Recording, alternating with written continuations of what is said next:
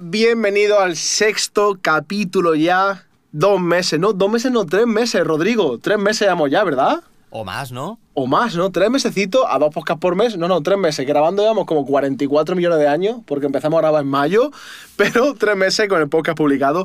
Sexto capítulo, hoy hablamos de tatuaje, el mundo del tatuaje, eh, transformaciones corporales, un montón de cosas súper interesantes con Jesús Posilio. Ahora soy Jay 2.0 en Instagram. Jesús, bienvenido.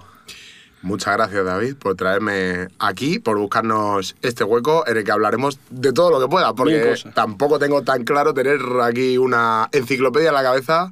Pero bueno, me dedico a esto y lo veo desde dentro también, entonces a ver qué, qué sale de este podcast. Yo creo que va a estar interesante. ¿eh? Va a estar súper guay, lo verás. Y lo primero que te quiero preguntar es, ¿quién eres? ¿Quién es Ahora soy Jay? Vale.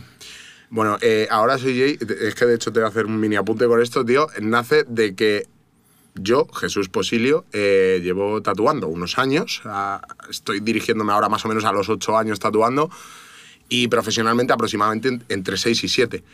¿Qué pasa? Que hubo un momento de, de parón en mi cabeza hace un par de años en el que dije, tío, estoy como hasta las narices de mi nombre, de mi tal, de mi identidad. Ha habido muchas cosas que yo he hecho mal en este mundillo, porque, bueno, pues eh, toda esta nueva era estamos llenos de errores respecto al tatuaje, o el mundillo del tatuaje que venía conociéndose hasta 2010 y por ahí.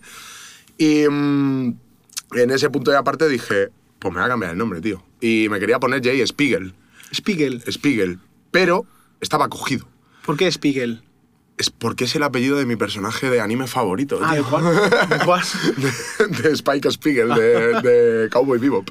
Ah, bueno, la veía de pequeño, tío. Cowboy Vivo, ¿verdad? Es- Qué es buena serie, tío. tío, ese Sí, sí. anime. Además me encantan los animes cortos, tío. Y este fue de los primeros que conocí, de los que más me gustaron. Ha sido un anime bastante adulto y tal. Y dije, venga, pues me ha molado, ¿sabes? Lo de Jay realmente es pues, la traducción literal de la letra J. J, Jesús. Y para mí, presentarme en el extranjero, porque salgo mucho a tatuar fuera, presentarme en el extranjero siempre es decir, eh, Jesús o Jesus, o tal, y no te digo nada en lo ridículo que me siento diciendo a la gente, eh, hi, I'm Jesus.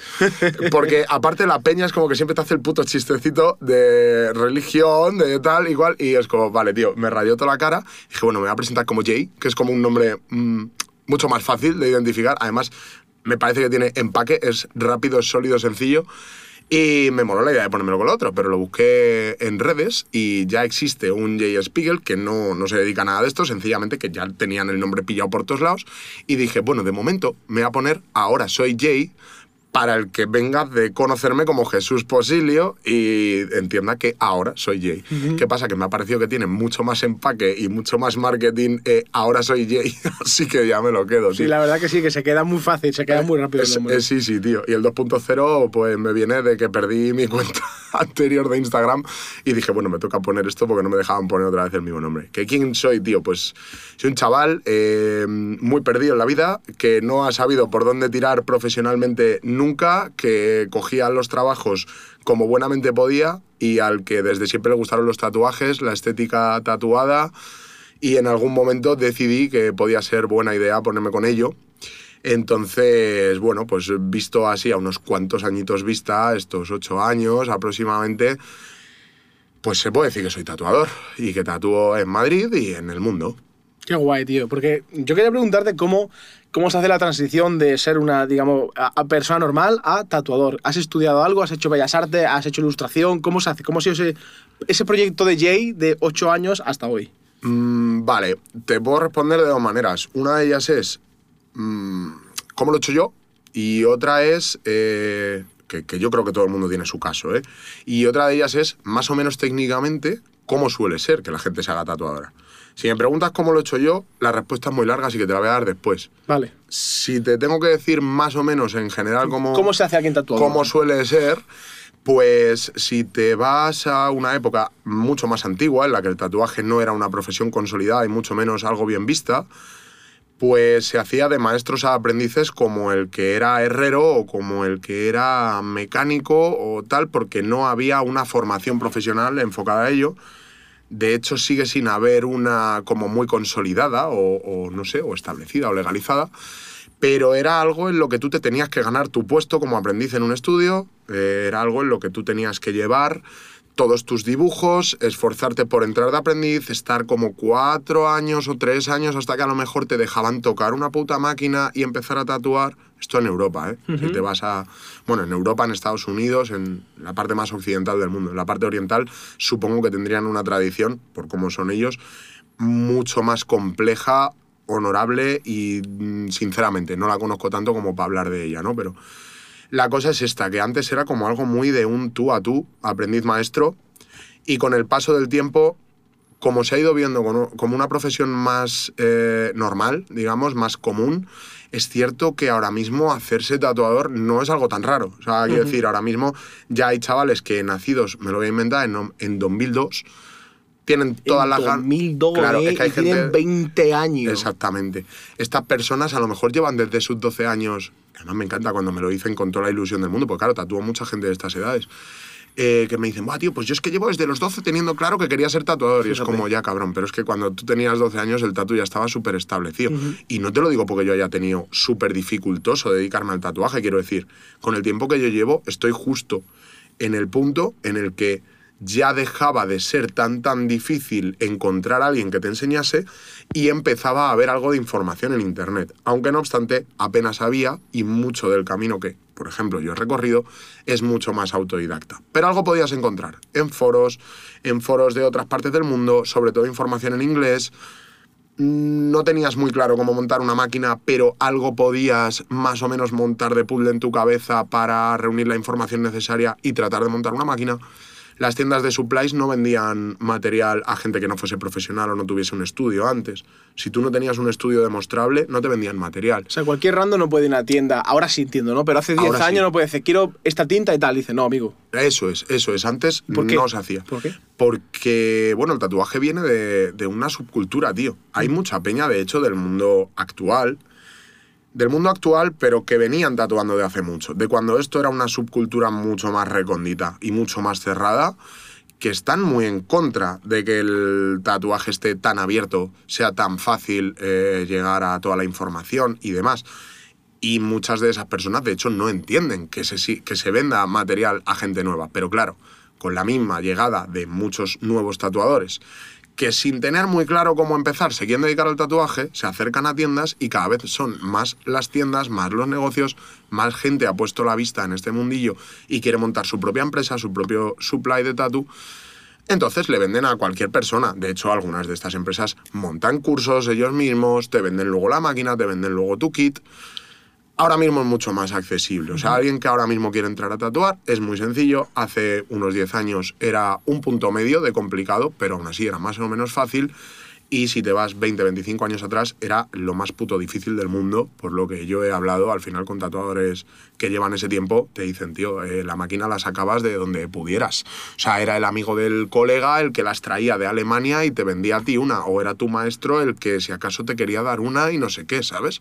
O sea, era que, casi como el que tenía katanas japonesas, tú. Sí, era una cosa muy Eh, exclusiva, digamos, y como Hanzo, muy ¿sabes? ritual, ¿no? Es decir, Mucho más. pero entiendo que entonces, para empezar, la base más sencilla sería la ilustración, quizás, ¿no?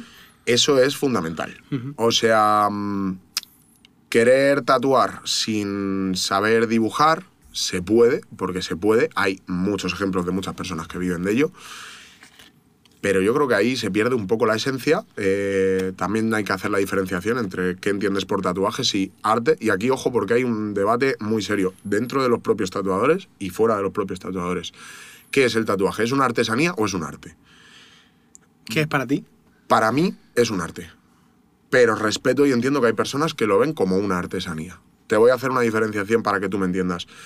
Em, si nos vamos a hablar de un bodysuit japonés dibujado por un maestro tatuador japonés, normalmente esa persona es eh, alguien que dibuja, que ha desarrollado eh, la, pintura japonesa, la ha traspasado a, a tatuaje, eh, de generación en generación han practicado como enfermos ese dibujo para conseguir unos resultados impecables y una técnica de tatuaje perfecta. Y es una persona que siendo artista te plasma ese arte en la piel mediante artesanía, pero también tiene esa parte de arte. Dado que esa persona dibuja, dado que esa persona crea, dado que esa persona, aunque reproduce motivos más antiguos, también está creando. el ejemplo, digamos, de artesanía pura y dura, digamos, el, más sencillo, entre comillas, en el que solo te tienes que centrar en técnica, podría ser alguien que haciendo tatuaje realista descargue una foto de internet, se marque bien cómo tiene que ir el calco para luego en la piel poder reproducirlo bien y simplemente hace una reproducción de una obra ya existente. La fotografía no la ha hecho esa persona. No hay un valor artístico detrás, sino que lo que está consiguiendo es a través de una foto o de algo ya existente que no ha hecho el repito, te lo traspasa la piel de la mejor manera posible mediante artesanía. Esa es un poco la diferenciación. Luego hay un amplio abanico. Entre esos dos puntos tal, hay un amplio abanico. Claro, además, yo, visto desde el punto de vista de, del consumidor, ¿no? De la persona de fuera del mundo, seguramente se entiende más arte el que hace un realismo, porque se ve muy impactante, aunque provenga de una simple, foto, simple entre comillas, ¿no? fotografía, que al final mm. es una reproducción, un calco, mal llamado calco, ¿no? que hay que ser muy bueno para hacer realismo que la persona que desde cero crea un tatuaje basado en X experiencia, X conocimiento, etc. Si el tatuaje segundo se ve como de más sencillo de hacer que el realismo, porque a, ojo de la gente el realismo parece como muy complejo y quizás no lo sea tanto, ¿no? Como en dibujo, que al final se hacer pequeños dibujos muy pequeñitos que al final con, concuerdan en una imagen grande, ¿no? Que tú sabrás explicarlo mucho mejor que yo, por supuesto. Eh, lo que decía eso, que se ve como más complejo o más elaborado un realismo. se ve más reconocible. Más reconocible, claro. cuando Hay otros tipos de, de tatuajes, que los que entraremos ahora, que tienen mucha más complejidad y sobre todo mucha más investigación previa, ¿no? Total. Y ya que mencionaba el tatuaje japonés, eh, es de los más antiguos, al menos de los reconocidos más antiguos, más venerados, ¿no? Históricamente, ¿de dónde nace un poco Sí, o sea, el, tatuaje japonés realmente, y seguro aquí cometo alguna falta de respeto por la historia de ello, dado que ya te digo, no soy una persona excepcionalmente estudiosa y aunque conozco a grandes rasgos muchas de las cosas, tampoco me he parado a leer cientos de libros sobre ellos. O sea, no, no te sé hablar japonés, Si algún japonés no escribe, no escucha, ah, que lo escriba, por favor, y mira, te equivocas en esto, en esto, en esto. Total, y yo encantado además siempre de, de, recibir correcciones porque creo que este mundillo, al tener tan poca documentación, muchas veces para los que hemos aprendido de alguna manera, entre comillas, autodidacta, es muy complicado acceder a ciertas informaciones, ¿vale?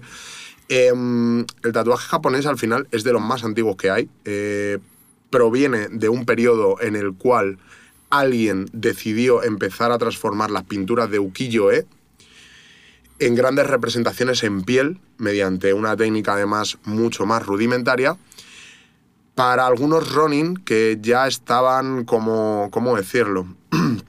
como renegados de sus señores feudales y demás. Sí, los roles son los samuráis que abandonaban al señor, ¿verdad? Y se como, digamos, mercenarios o vagaban por el mundo. Sí, que al final trabajaban para, para el mejor postor, o hmm. para su propio interés o demás, pero que, que abandonaban, digamos, esa posición eh, legítima, honorable y tal y cual, pues muchos de ellos habían vivido guerras, muchos de ellos habían eh, estado en enfrentamientos y tal, y a su vuelta, como para representar que acababan de, venir de esa guerra se representaban en el cuerpo una pintura que tuviese que ver con esa guerra, ese enfrentamiento, ese tal.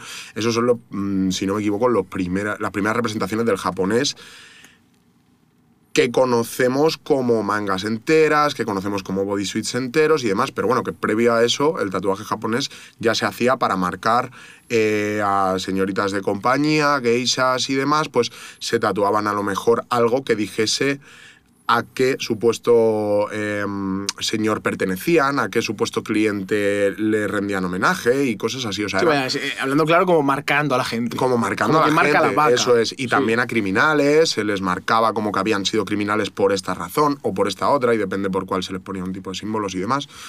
O sea, al final es como que hay, hay una vertiente muy fuerte con el tatuaje japonés que se empieza desarrollando y en un momento dado un americano que está mm, con, con, todo el tema del tatu en América, súper primigenio, viaja a Japón y se trae un par de japoneses o un japonés con él para que desarrolle ese estilo también en América. Y ¿En qué año hablamos de esto? ¿Cuándo está ocurriendo? no te voy a saber decir la fecha exacta, me quiere venir a sonar que era como 1920. Mm, a principio de siglo, vale. Más o menos, más o menos. Ahí se empieza... O sea, el tatuaje tiene muchísimo más tiempo. El tatuaje consta de hace más de 5.000 años, ¿sabes? Pero pero en este momento se empieza a desarrollar lo que conocemos como el tatuaje más parecido a lo que tenemos hoy. Creo recordar que era a principios de siglo. Ya te digo que me viene a sonar la fecha de 1920 aproximadamente, no sé si me confundo. Eh, entonces se empiezan a desarrollar motivos, tanto marineros como orientales, como fusión de ambos, en toda la costa de Estados Unidos y a partir de ahí ya se empieza a formar el tradicional americano, fusionado con el tradicional japonés, empiezan a surgir estilos nuevos porque unos pues eh, beben de los otros y, el- y al final es más o menos ahí cuando empieza toda la carrera hacia lo que tenemos hoy, que ha variado en 4.000 millones de estilos distintos, que si bien muchos de ellos no tienen el mismo impacto visual que puede tener a lo mejor el, el realismo que hablábamos antes, porque no son tan reconocibles, para mi gusto, tienen un valor artístico mucho, mucho mayor, sin desmerecer el, el tatuaje realista, que repito, creo que tiene detrás mucha cosa. De hecho, hay una vertiente, el realismo también muy interesante, que es el subrealismo, que son aquellos artistas que no solo te tatúan la foto de internet, sino que hacen sus propios fotomontajes, incorporan algo de dibujo propio, em, transforman imágenes realistas en algo a lo mejor super dark, dándole su propio toque, o sea, sí que dibujan encima, sí que tienen connotaciones, o sea, connotaciones, no, eh, conocimientos de dibujo, como para aplicarle un valor más artístico o más, eh, no sé, más original. Sí, le dan una ¿sabes? vuelta, ¿no? Lo hacen suyo. Eso es. Entonces, contrario a lo que puede parecer a veces desde el punto de vista del consumidor, que ve esa imagen de esa cara de una chica súper realista que le llama, que flipan la atención, mm, creo que hay mucho más valor y mucho más, no sé cómo decirlo, tío, como mucha más magia en un diseño hecho por alguien, incluso en algo tan simple como un pequeño flash, un pequeño tatu de 10 centímetros, para mi gusto, eh, creo que suele tener más magia que ese realismo. Pero al final esto es una discusión en la que ya nos ponemos a hablar casi casi como el que habla de arte, tío, que es como, bueno, tío, es que a mí ¿Y me qué es flipa- arte, no? ¿Qué es claro, arte? tío, coño, a mí me flipa el, el- eh, yo qué sé, el impresionismo y al otro le flipa lo que es súper figurativo y no, pero es que esto está dibujado, tiene mucha técnica, ¿no? Pero es que esto no tiene tanta técnica, pero uf, habla muchísimo de la persona. Bueno, tío, yo qué sé, ¿sabes? Ahí ya depende cada uno como quiera venderlo. Para mi gusto, para mi gusto, nada tiene más valor artístico que algo de alguien que dibuja. Yo por eso, bajo mi criterio, el dibujo es imprescindible a la hora de tatuar. Sí, porque sin ello no puedes tener esa base de, de crear, ¿no? Eso es. Una cosa que, que no has comentado, que iba muy al tema de los estilos, pero me he fijado que no has hablado de Europa.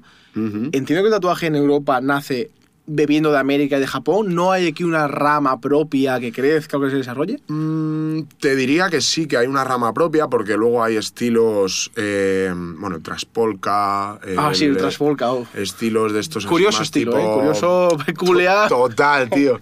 Yo, pero bueno, al final te mezcla cosas interesantes, no lo sé. O sea, y un traspolka muy bien hecho tiene. O sea, todos los estatus bien hechos tienen una magia que flipa. Yo, que soy una persona muy. El otro día me dijeron la palabra para definirlo, yo tampoco lo llamaba así, pero.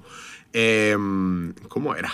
Academicista, creo. Academicista. Sí, que es quien defiende. A lo mejor me estoy colando Parece flipas. clase del WoW. Total, total. Academicista. Academicista. Nivel Cazador- 80. Cazador, academicista. no, eh, se supone que es algo así como que defiendes que la técnica esté por encima de lo representado, ¿no? O sea, para mí, alguien que no tiene una buena... se supone, ¿eh? esto entre comillas. Alguien que no tiene una buena técnica de desarrollo de su labor es, o sea, es peor que alguien que sí la tiene. Aunque el que la tiene haga resultados más feos, vamos a decir, menos estéticos, si está mejor hecho, para mí tiene más valor que alguien que hace como cosas muy oníricas, muy bonitas, que a todo el mundo le gusten, pero que tienen cero técnica.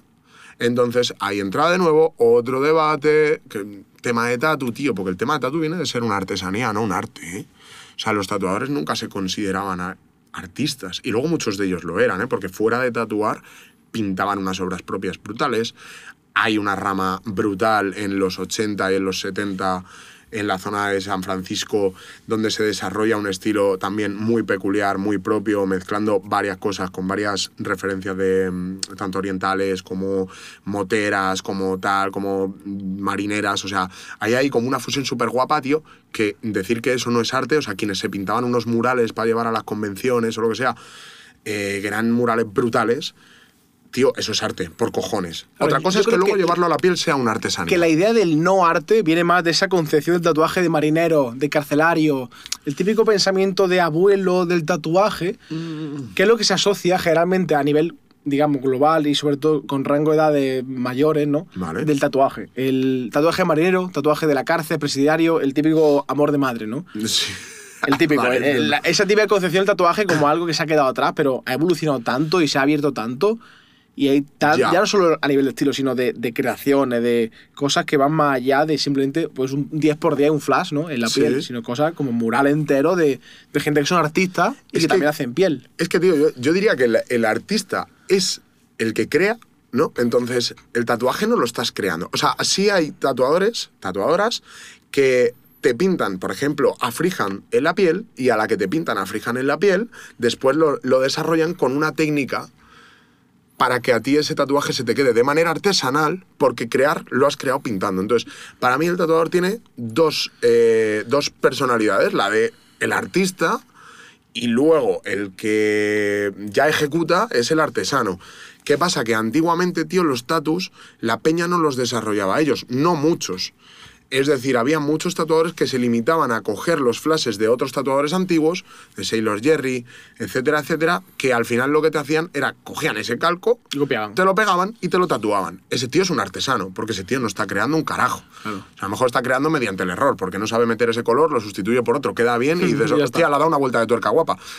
Pero no es necesariamente artista, ¿sabes? Entonces, quizás sí que estás asociado el tema de, de que el tatu no es un arte con esos tatus más antiguos, porque quizá hay muchos de los tatuadores y tatuadoras antiguos que no se molestaban tanto en el dibujo. y se han ido replicando una vez y otra vez y otra vez. eso es, de hecho, hombre, eso es, es muy bonito en el mundo del tatu. Para quienes comparten una visión del mundo del tatu mucho más tradicional, es como importantísimo estudiar esos tatuadores antiguos para poder incluir ese tipo de cosas en tus obras actuales y en esos flashes actuales, dándoles ya luego tu toque, dándoles luego tu forma de poner las líneas, tu forma de meter las sombras, etcétera, etcétera. Pero eso es algo que es como de la vertiente más tradicional, que en Europa también llegó y yo diría que en Europa los estilos más primigenios que puede haber se te van al rollito este de mafia rusa y todas estas cosas de, de bandas, de mafias, de tal y cual. Pero desde luego Europa yo creo que lo que ha hecho más es verlo de fuera, desarrollarlo aquí y la verdad que le han metido algo muy propio. O sea, en Italia también nace un estilo neotradicional súper bonito. Además es como muy identificativo, porque si bien en todas partes del mundo hay todo tipo de tatuajes, tú sabes cuando un neotradicional es de un estilo así europeo, italiano, tal cual, cuando un neotradicional pertenece más a una zona de Latinoamérica, cuando un neotradicional es más de Norteamérica, o sea, Cada uno tiene su rango, ¿no? es como que las zonas, tío, son un poco identificativas. Pero claro, y aquí creo que se abre una cosa muy interesante. Esto tiene que ver más con eh, cómo se aprendía a tatuar antes, copiando y el acceso tan limitado que había a cosas. Yo esto no te puedo hablar de ello porque yo no lo viví. O sea, yo ya soy de la era en la que buscar en internet el nombre de un tatuador, a lo mejor no encontrabas todo un libro, Pero te salían cosas. pero, sí. pero encontrabas eh, 10, 20 páginas de un libro de flashes de ese autor. Claro, entiendo que antes a lo mejor tú veías por en, tu estudio llegaba un hombre, una mujer de 40 o 50 años con un tatuaje increíble que se lo había hecho que se, en Finlandia. Y dice, pero, pero ¿y esto qué es, no? Claro. Eso pasaba antes. y Pero, Eso ¿y pasaba esto? antes, tío. De hecho, hay, hay podcasts también muy interesantes enfocados al mundo del tatu tradicional. eh, que si me dejas los recomiendo. Sí, porque, claro, por porque creo que para el que le guste mucho este mundillo del tatu, esas personas van a hablar mucho mejor de esto que yo. Hay un podcast eh, que, que hicieron, de hecho, unos chicos que tatúan aquí en, en España, que se llama eh, Spain Tattoo Classic o Tattoo Classic Spain, que son unos podcasts en los que están trayendo a Peña del, del mundo más tradicional del tatuaje. O sea, te traen a esta gente que lleva 20 y 30 años tatuando en España, ya que en España no lleva mucho más el tatuaje. O sea, yo creo que el tatuador que más lleve en España puede llevar 35 años y da gracias, No o mucho más, 40, ¿sabes? ¿En Madrid? En Madrid unos 35 años tendrá más o menos de historia el tatu, tío. Más o menos, ¿eh? y, mm, y ya te digo, tío, en ese tipo de, post- de podcast, que además a mí es algo que me encanta ponerme mientras dibujo, observo que tatuadores que llevan todo ese tiempo em, te hablan de sus referencias de cuando empezaban como algo que era oro en paño. Es decir, si solamente hay una o dos personas, o tres o cinco, tatuando en una zona como pueda ser Madrid en ese momento histórico, y aparece alguien por el estudio con un tatu flipante, ellos no saben cómo coño encontrar, porque no había internet, No había nada, claro. no saben cómo coño encontrar referencias de esa persona. Entonces le echaban la foto al tatu de esa persona en persona y se lo estudiaban a partir Curioso, de ahí. sí. Y Como mejor- ingeniería inversa, ¿no? Un poquito. Justo, justo, justo, justo, justo. Y luego también, eh, yo qué sé, por ejemplo, el otro día Javi Castaño, que es un tío que es puto amo, eh, contaba que sus primeros libros de tatuaje japonés pues los conseguía a través de un amigo suyo que se iba a Japón porque trabajaba en una movida, no sé si de Volkswagen o no sé qué hostias, y que, le, y que le consiguió alguno de esos libros, que se lo trajo aquí, entonces él ya pudo estudiarlo, pero claro, tío, con la limitación tan amplia que tenían antes en el tatuaje más tradicional, eh, yo entiendo que cada referencia valía oro. A día de hoy se está perdiendo mazo una cosa y yo creo que sin querer he sido partícipe también, porque repito, yo soy de esta nueva era, yo al final no llevo tatuando 20 años, ¿no? Y es que hemos visto muchos más tatus, pero no tenemos ni puta idea de quién coño son. A menos que luego seamos de verdad estudiosos y nos impliquemos. Me explico. Si tú a mí me preguntas por referencias, yo sí que tengo una serie de referencias como puedan ser Joao Bosco, el cual conocí a través de un libro que vi en persona en el estudio de unos amigos en Austria hace unos cuantos años. Yo vi un libro de un tío que dibujaba muy guay y dije, hostia, qué guapo. Y me dijeron, no, no, si es que es tatuador. Y yo, Ah. ahí va, mi madre, qué guapo. Yo no sabía ni que existía este estilo de tatu. Entonces ya, conozco el trabajo de él, se me graba en la memoria porque no he tenido nunca libros de tatu en la mano y ese es el primer libro de tatu que tengo en la mano. Entonces se me graba ese nombre. ¿Qué estilo era? Es eh, oriental, pero está mezclado un poquito con la suavidad del realismo, dado que es de un chico que venía de hacer realismo y se pasó al oriental, eh, aprendiendo con, con todo el trabajo de Philip Leu, que es el padre del oriental en Europa, dado que es uno de los primeros que lo trajo aprendiendo allí en Japón. La cosa es que, mm, claro, de repente dices, hostia, pues me interesa tanto el trabajo de este tío que quiero conocer de dónde ha sacado la información, la referencia de tu referente, ¿sabes? Que es el ir a la raíz. Y entonces ves que él ha aprendido del trabajo de Philip Leu y ya dices, vale, o sea que para entender cómo trabaja este tío que tengo que atrás. entender cómo trabajaba el otro. Pero llega un punto en el que la información se corta, ¿vale? No obstante, eso te da eh, valor suficiente sobre una referencia como para que tú te la hayas podido estudiar. Y eso es algo que yo creo que pertenezco a una de las últimas generaciones que lo tenían. ¿Por qué?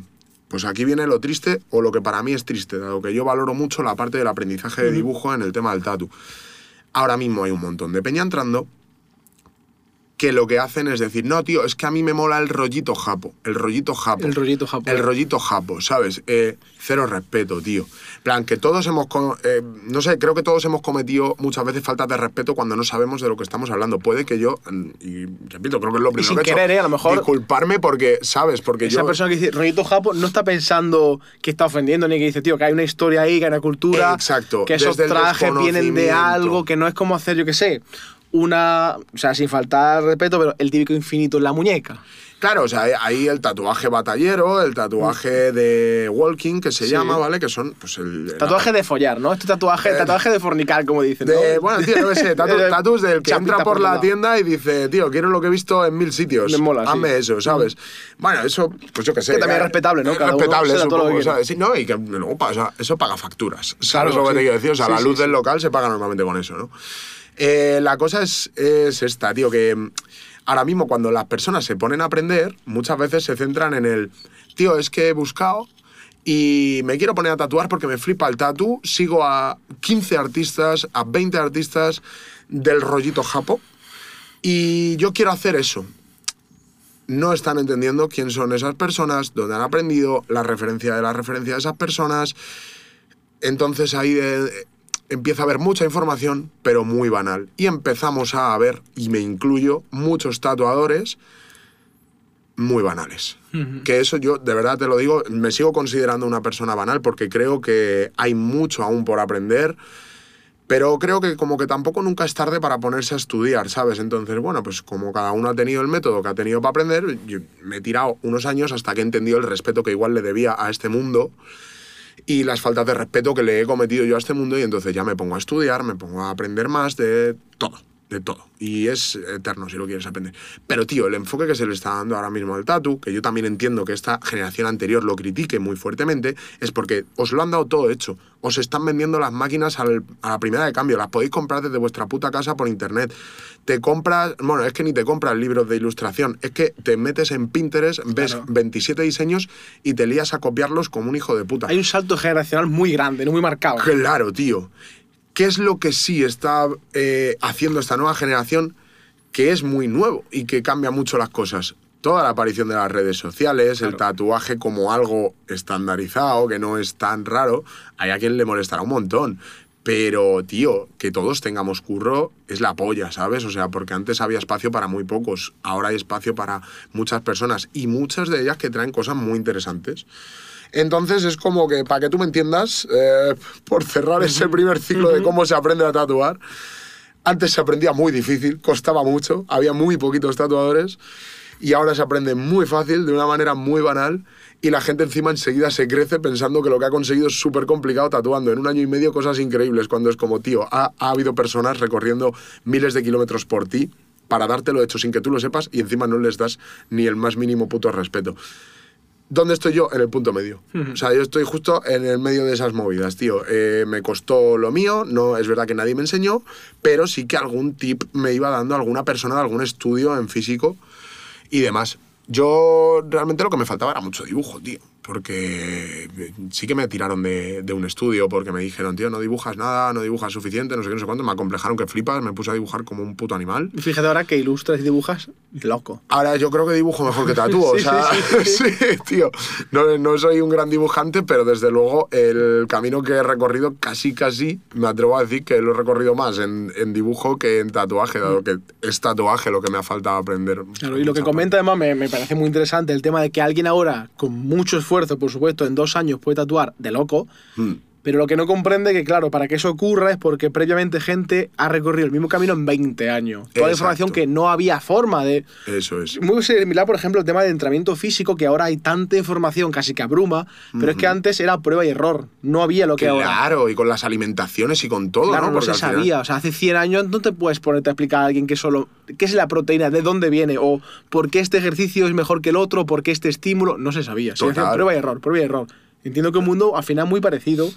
Sí, Y o sea, claro, y, además los tipos de profesionales, ¿no? Que hay, Claro. porque luego hay gente que es como muy profesional en lo tuyo y gente que es Y gente que muy te poco manda un profesional. Word, te manda un Word mal escrito, que es como la rutina. Y Igual que "Venga, en todo, claro. zumba pa'lante". Cual, yo sé que hay temas que tocaremos más adelante, el tema de cómo se trabaja la profesionalidad, porque también creo que esta segmentación entre mal llamado lo de antes y mal llamado lo de ahora, que habrá gente que fusione todo. o sea, Claro, generalizar está. Claro, pero para separarlo un poquito, lo de antes y lo de ahora, ¿cómo se diferencia la forma de trabajar ahora de un profesional? Por ejemplo, yo que voy a tu estudio, me haces X cosa, y antiguamente, ya no hace 5, hace 30 años. ¿Cómo se tatuaba antes y ahora? Diferencia. Eh, te puedo hablar un poco más de técnica que de realidad, tío, porque Técnica. yo no he estado en un Claro, estudio pero lo que tú 30 hayas años, oído, claro, o lo que tú has visto más, digamos, chapado la Bueno, antigua. Por, por lo que yo he hablado y lo que, mm, lo que he podido oír, lo que he podido incluso, ya te digo, aprender de, de palabras de otras personas en sus podcasts, en textos, en entrevistas, en internet, eh, por escrito y tal.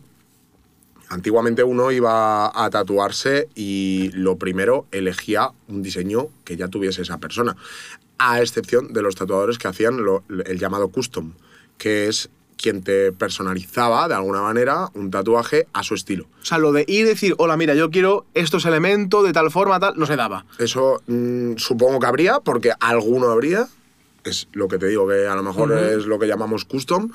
Pero la puta realidad es que la peña tenía sus flashes y la peña llegaba al estudio, te decía, de hecho, bueno, eh, eh, claro, es que, vale, entiendo hacia dónde ibas la pregunta. Tú entrabas a un estudio y no habías visto su Instagram. Tú no Claro, sabías ni quién a coño eso voy, digo, yo ahí. como yo quiero por ejemplo yo tengo por ejemplo una manga con motivos negros tal yo tengo eso en mi cabeza pero si yo no tengo acceso a quién hace eso cómo lo hago cómo lo averiguo Claro, pues tú vas a un estudio, de repente, al de tu barrio, y le dices, oye, mira, eh, le vi a un chico eh, una manga, bueno, le dirías un tatuaje muy grande en el brazo, Claro. probablemente, situándote en ese tiempo, eh, que era así toda como en, en sombras, porque además lo que es las nomenclaturas, lo que Es las etiquetas... no diría blackboard Eh, No dirías así como, blackboard, como negro y blanco. Eh, sí, eh, eh, un tatu a sombras, ¿sabes? Entonces, probablemente ese tío te diría, o no, eh, mira, pues yo es que no hago ese tipo de tatuaje, o si lo hago, deja que te lo dibujo y te pasas dentro de unos días, te enseño el dibujo y lo ves y funcionaría un poco a lo mejor así. Pero sobre todo lo que a ti te enseñaban, ¿no? Era el book de trabajo, cosa que se ha perdido mucho. A mí personalmente me parece muy bonito tener todos tus trabajos impresos en foto. De hecho, es algo que he empezado a hacer, recopilación de tatus del año pasado y tal. Eso lo vi yo en el primer estudio ahora. en el que entré. Me hice una frase en la espalda con 23 años y tenían un libro como un muestrario. Un muestrario, Y cada uno de los tatuadores tenía un catálogo, un catálogo. Y tú ves y decías, ah, qué bonito. Digo, Portfolio, pero tío, en mi mente digo, yo no quiero el tatuaje de otro. Yo quiero un tatuaje mío. Eh, claro.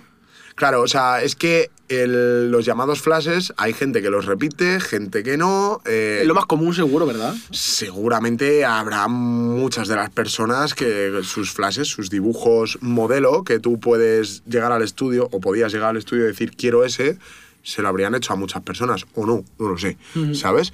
Pero sí, o sea, tú elegías en analógico, en papel, elegías qué tipo de tatuaje querías hacerte, en base a qué foto habías visto también ahí en el estudio.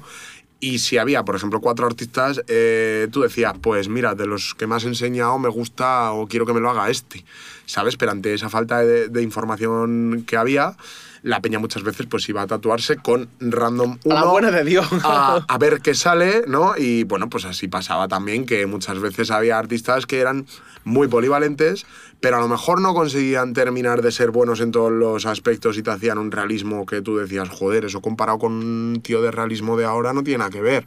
Claro, cabrón, es que ese tío estaba dibujando realismo para el tatu de por la mañana, un japonés para por la tarde y luego unas letritas para la tarde-noche, ¿sabes? Como esto que se dice, aprendiz de todo, maestro de nada, ¿no? Eh, exactamente. O sea, que yo creo que al final, después de toda una vida, por cojones, se te tiene que dar bien unas cuantas de las cosas que has ido haciendo, ¿no? Poco a poco.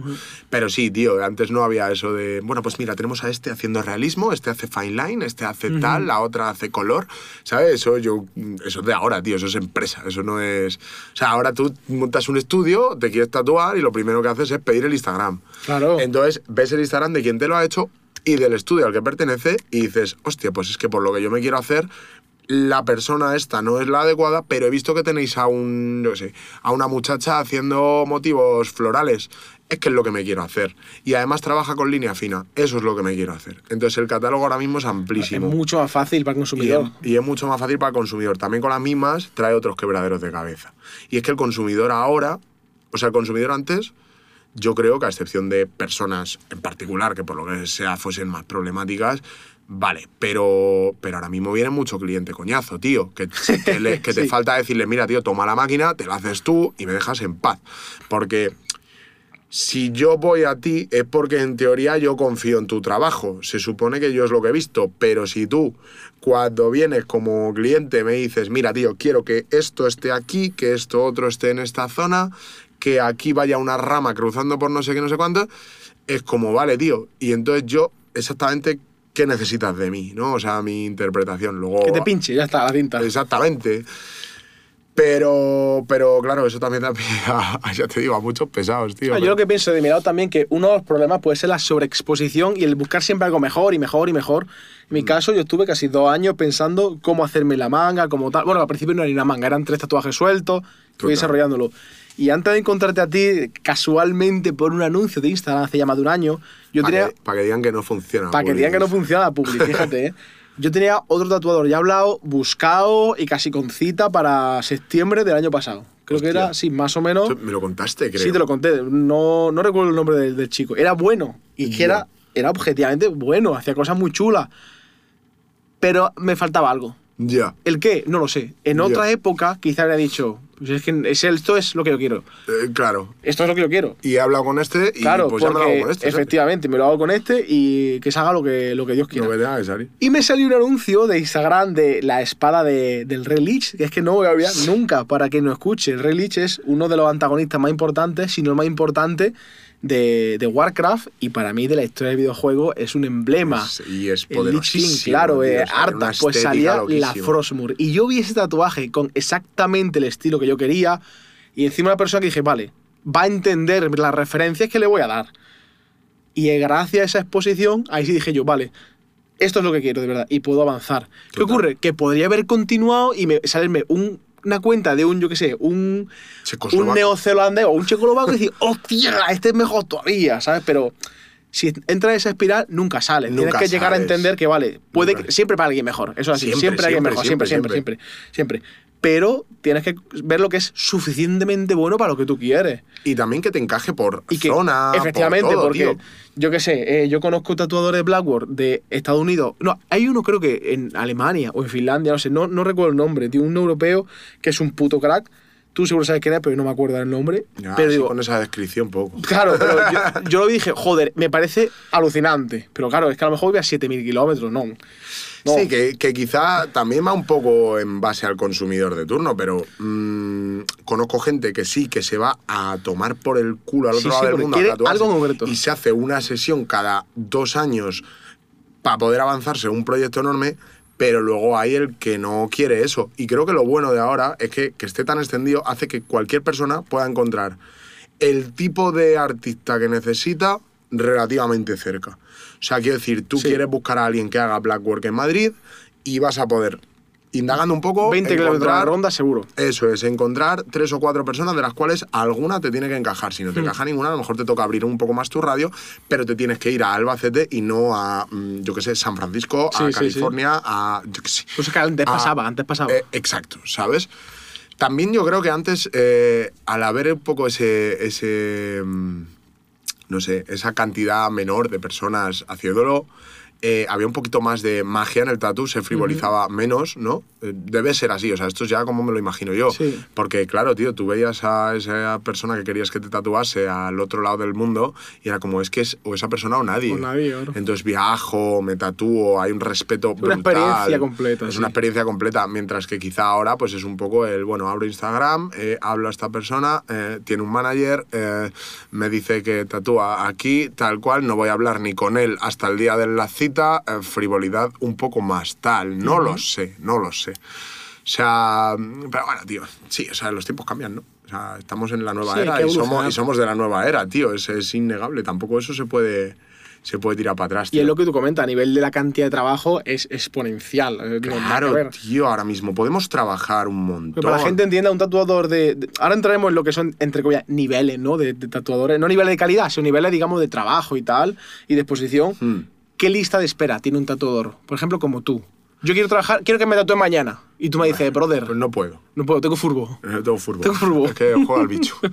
No, eh, pues mira, yo creo que eso depende mucho de. mm, Hay como tres o dos factores que son indispensables. Lo primero, depende del proyecto que uno se quiera hacer, siempre va a tener que contactar con un cierto tiempo de espera. Quiero decir, no es lo mismo dibujar una espalda que dibujar, eh, bueno, pues un parche de 10x10 que hablábamos antes para un brazo así como tener en cuenta el caché o reconocimiento, y aquí, ojo, porque ya tocamos tema marketing, que Ya, cada uno sí. es de su padre, de su madre, o de su madre, de su madre, o de su padre, de su padre, y cada uno lo lleva como quiere, ¿vale? Pero hay personas que, sin ser top como tatuadores o tatuadoras, tienen una lista de espera de dos años. Hay personas que... Como en, todo- en todos los negocios. Como en todos los Sí. negocios, como en todos los negocios, hay personas que siendo la puta hostia le dicen me quiero tatuar mañana y pueden. Entonces eso ya depende mucho de la persona en cuestión. Ahora, yo por ejemplo, que me considero que estoy en un punto muy optimista de, de mi carrera dentro del mundo del tatu, estoy flipando porque sí que llevo como estos dos últimos años con una lista de espera de entre 7, 8, 9 meses. Lo cual para mí antes era impensable. Impensable. Impensable. ¿Tú pensabas llegar a ese punto? No. Impensable. O sea, yo, yo hace unos siete años veía a personas como Víctor Chill trabajar y yo decía, wow, tío, me encantaría poder trabajar todos los días haciendo dibujos de los que a mí me gustan, Guapo, con un claro. estilo que a mí me mola. Y además que ese tío, buah, y yo soñaba, decía, ¿qué dices? Que tiene casi un año de espera, ¿qué dices? Eso es imposible. Y bueno, tío, pues mira, aquí estamos unos años después, no sé si es que hemos trabajado muy bien o que hemos dado los pasos correctos en otro sentido, pero yo sí tengo ahora mismo esa lista de espera. Gracias a Dios, toco madera porque siga así. Pero hay mucha gente que vive con una semana de citas. Hay muchísima gente. Diría que el monto general puede oscilar entre una semanilla de citas o directamente no tener citas y tener unos dos mesecitos de citas. Y gente muy respetable, ¿eh? Buena, Ojo. sí, sí, Y sí. gente muy respetable, muy buena. Lo que pasa que, bueno, pues entiendo también que uno cuando solamente trabaja un estilo, a lo mejor ese estilo tuvo su momento boom y luego bajo y entonces tienes menos clientes Por ejemplo, que quieren un eso. tribal, ¿no? Que como en el 2000, 2000 y poco, todo el mundo tenía tribales. Imagínate a alguien que sea un puto especialista en tribales, pues a lo mejor en ese momento tenía un boom muy fuerte, eh, luego le entraba menos curro, tuvo que adaptarse, hacer otro tipo de trabajos, tenía menos currete y ahora que ha vuelto la moda de los tribales, resulta que se renueva. Ha vuelto el tribal ahora. Hostia, claro, tío, Sí. los 2000 están ahora pegadísimos. Eso escucho hace poco. Porque, ¿Sabes por qué? Fíjate qué tontería. Porque vi que una chica en TikTok me salió con el típico pantalón bajo por la cadera. Que, que ahora Sí. se van como muy alto y no. Y se le veían todos Y tribales ahí, ¿o qué? Sí, pero aparte del tatuaje, que yo dije, parece que va disfrazada de American Pie. Y no, Claro, es que ha vuelto esa moda, tío. Yo no tengo ni idea de moda. Voy en chándal y con tirantes que me regaló mi amigo Carlos de yo, tam- yo tampoco te voy a poder explicar como que mucho. Me o sea, pongo lo que me da creo, que a lo mejor, creo que a lo mejor, Pero es verdad, tío. teniendo en cuenta que mi novia es una persona que está obsesionada con la moda. Le encanta, ¿no? Le encanta y me voy enterando de muchas cositas. Sí. Y tengo amigos en mi círculo más cercano que le flipa la moda. De hecho, es que tengo muy pocos amigos tatuadores. Me gusta también rodearme de personas que no necesariamente me hablen de tatu. Y eh, les encanta la moda, tío, a todos. Yo, yo estoy en mesas, tío, tomándome las típicas birras y escuchándoles todo el rato hablar de lo nuevo que ha sacado no sé qué, la nueva marca de tal, el diseñador, su puta madre. Toda la paranoia, ¿sabes? Y yo alucino con eso y me entero de que el, no sé, el año pasado ya empezaron a volver los 2000. Fíjate. Tú estás flipando ahora, ¿sabes que lo has visto Claro, en yo flipo ahora por un TikTok y dije, hostia, es verdad, tío. Sí, sí, sí, sí, los 2000, tío, las gafitas estas que parecen de ciclistas y hacia atrás verdad, Es los pantalones bajos de, de la tiro moda bajo, de El Príncipe de Bel Air, tío. A mí eso siempre me ha molado. Total. La sudadera sin capucha, tal, ese rollo. el ser cani ahora, tío, ser cani. ha pero ahora ser cani no es cani. No, pero, uff, ya. Es que ahora... eh, no, tío, pero es que está todo muy la mezclado. ropa del niño. La ropa del niño. Mi novia me apareció hace No te dos puedo creer, semanas, la me del dijo, mira lo niño". que me he comprado en 20 de una camiseta del niño naranja. Y Hostia, yo, qué vale. fea, pero que, que- que se lleva así, sí, Eh, sí. sí, sí, sí, sí. Se vuelve a llevar toda esta movida, tío. Lo que pasa que se le da el toque, se le da el toque actual, tío. Claro. A mí me flipa, ¿eh? O sea, poco a poco de tanto escuchar a, a todos estos hablar de ello, como que sí que me voy fijando un montón en cosas, ¿sabes? De hecho, intento aprender y absorber porque, seamos sinceros, me gusta, trato de ser una persona, yo, vamos, me considero más o menos coqueto, me gusta arreglarme cuando no tatúo, porque cuando tatúo tengo Claro. que ir de negro y he hecho un puto trapo, porque si no, mancho entero. Y para ello tengo que aprender de, de Hombre, claro. todo esto, ¿no? Porque si no, no sabes ni qué coño llevar. Yo igual, a mí me gusta ir bien cuando voy a algo que tengo que ir bien. Si Sí. no, si quedo contigo a hablar, pues me pongo un chándal, tío, porque luego voy al gimnasio. Pero una cosa me ha parecido curiosa. Has dicho que la moda vuelve, pero con matices. ¿Y el tatuaje? Porque el Igual. tribal vuelve, pero ¿con qué matices? O sea, ¿cómo, qué, qué- ¿cómo vuelve un tatuaje? Porque yo imagino el tribal clásico de, de digamos, de Tete de Valencia del 2005. Hostia, ese ya no es clásico. Ya, ¿Cómo no? Claro, tío. Eso está modificado, ¿no? Ese- o sea, el primer tribal a lo mejor, eh, yo qué sé, pero voy a inventar, ¿no? Sí. Eran eh, esos tatuajes maoríes que Sí, el conocemos típico tan el brazo de Dwayne Johnson, Eso, ¿no? eh, ese Brazo tipo de, tatuajes que son al final líneas y rellenos negros en bloque, eso es tatuaje tribal. Luego, se, luego salen otros tribales polinesios, de todo tipo, ¿sabes? O sea, todas las culturas orientales tuvieron mucho que ver. No, no es oriental en la palabra, es... em, ¿Cómo se dice, tío? Ah, no me voy a acordar. Eh, culturas mongolas y todo este área.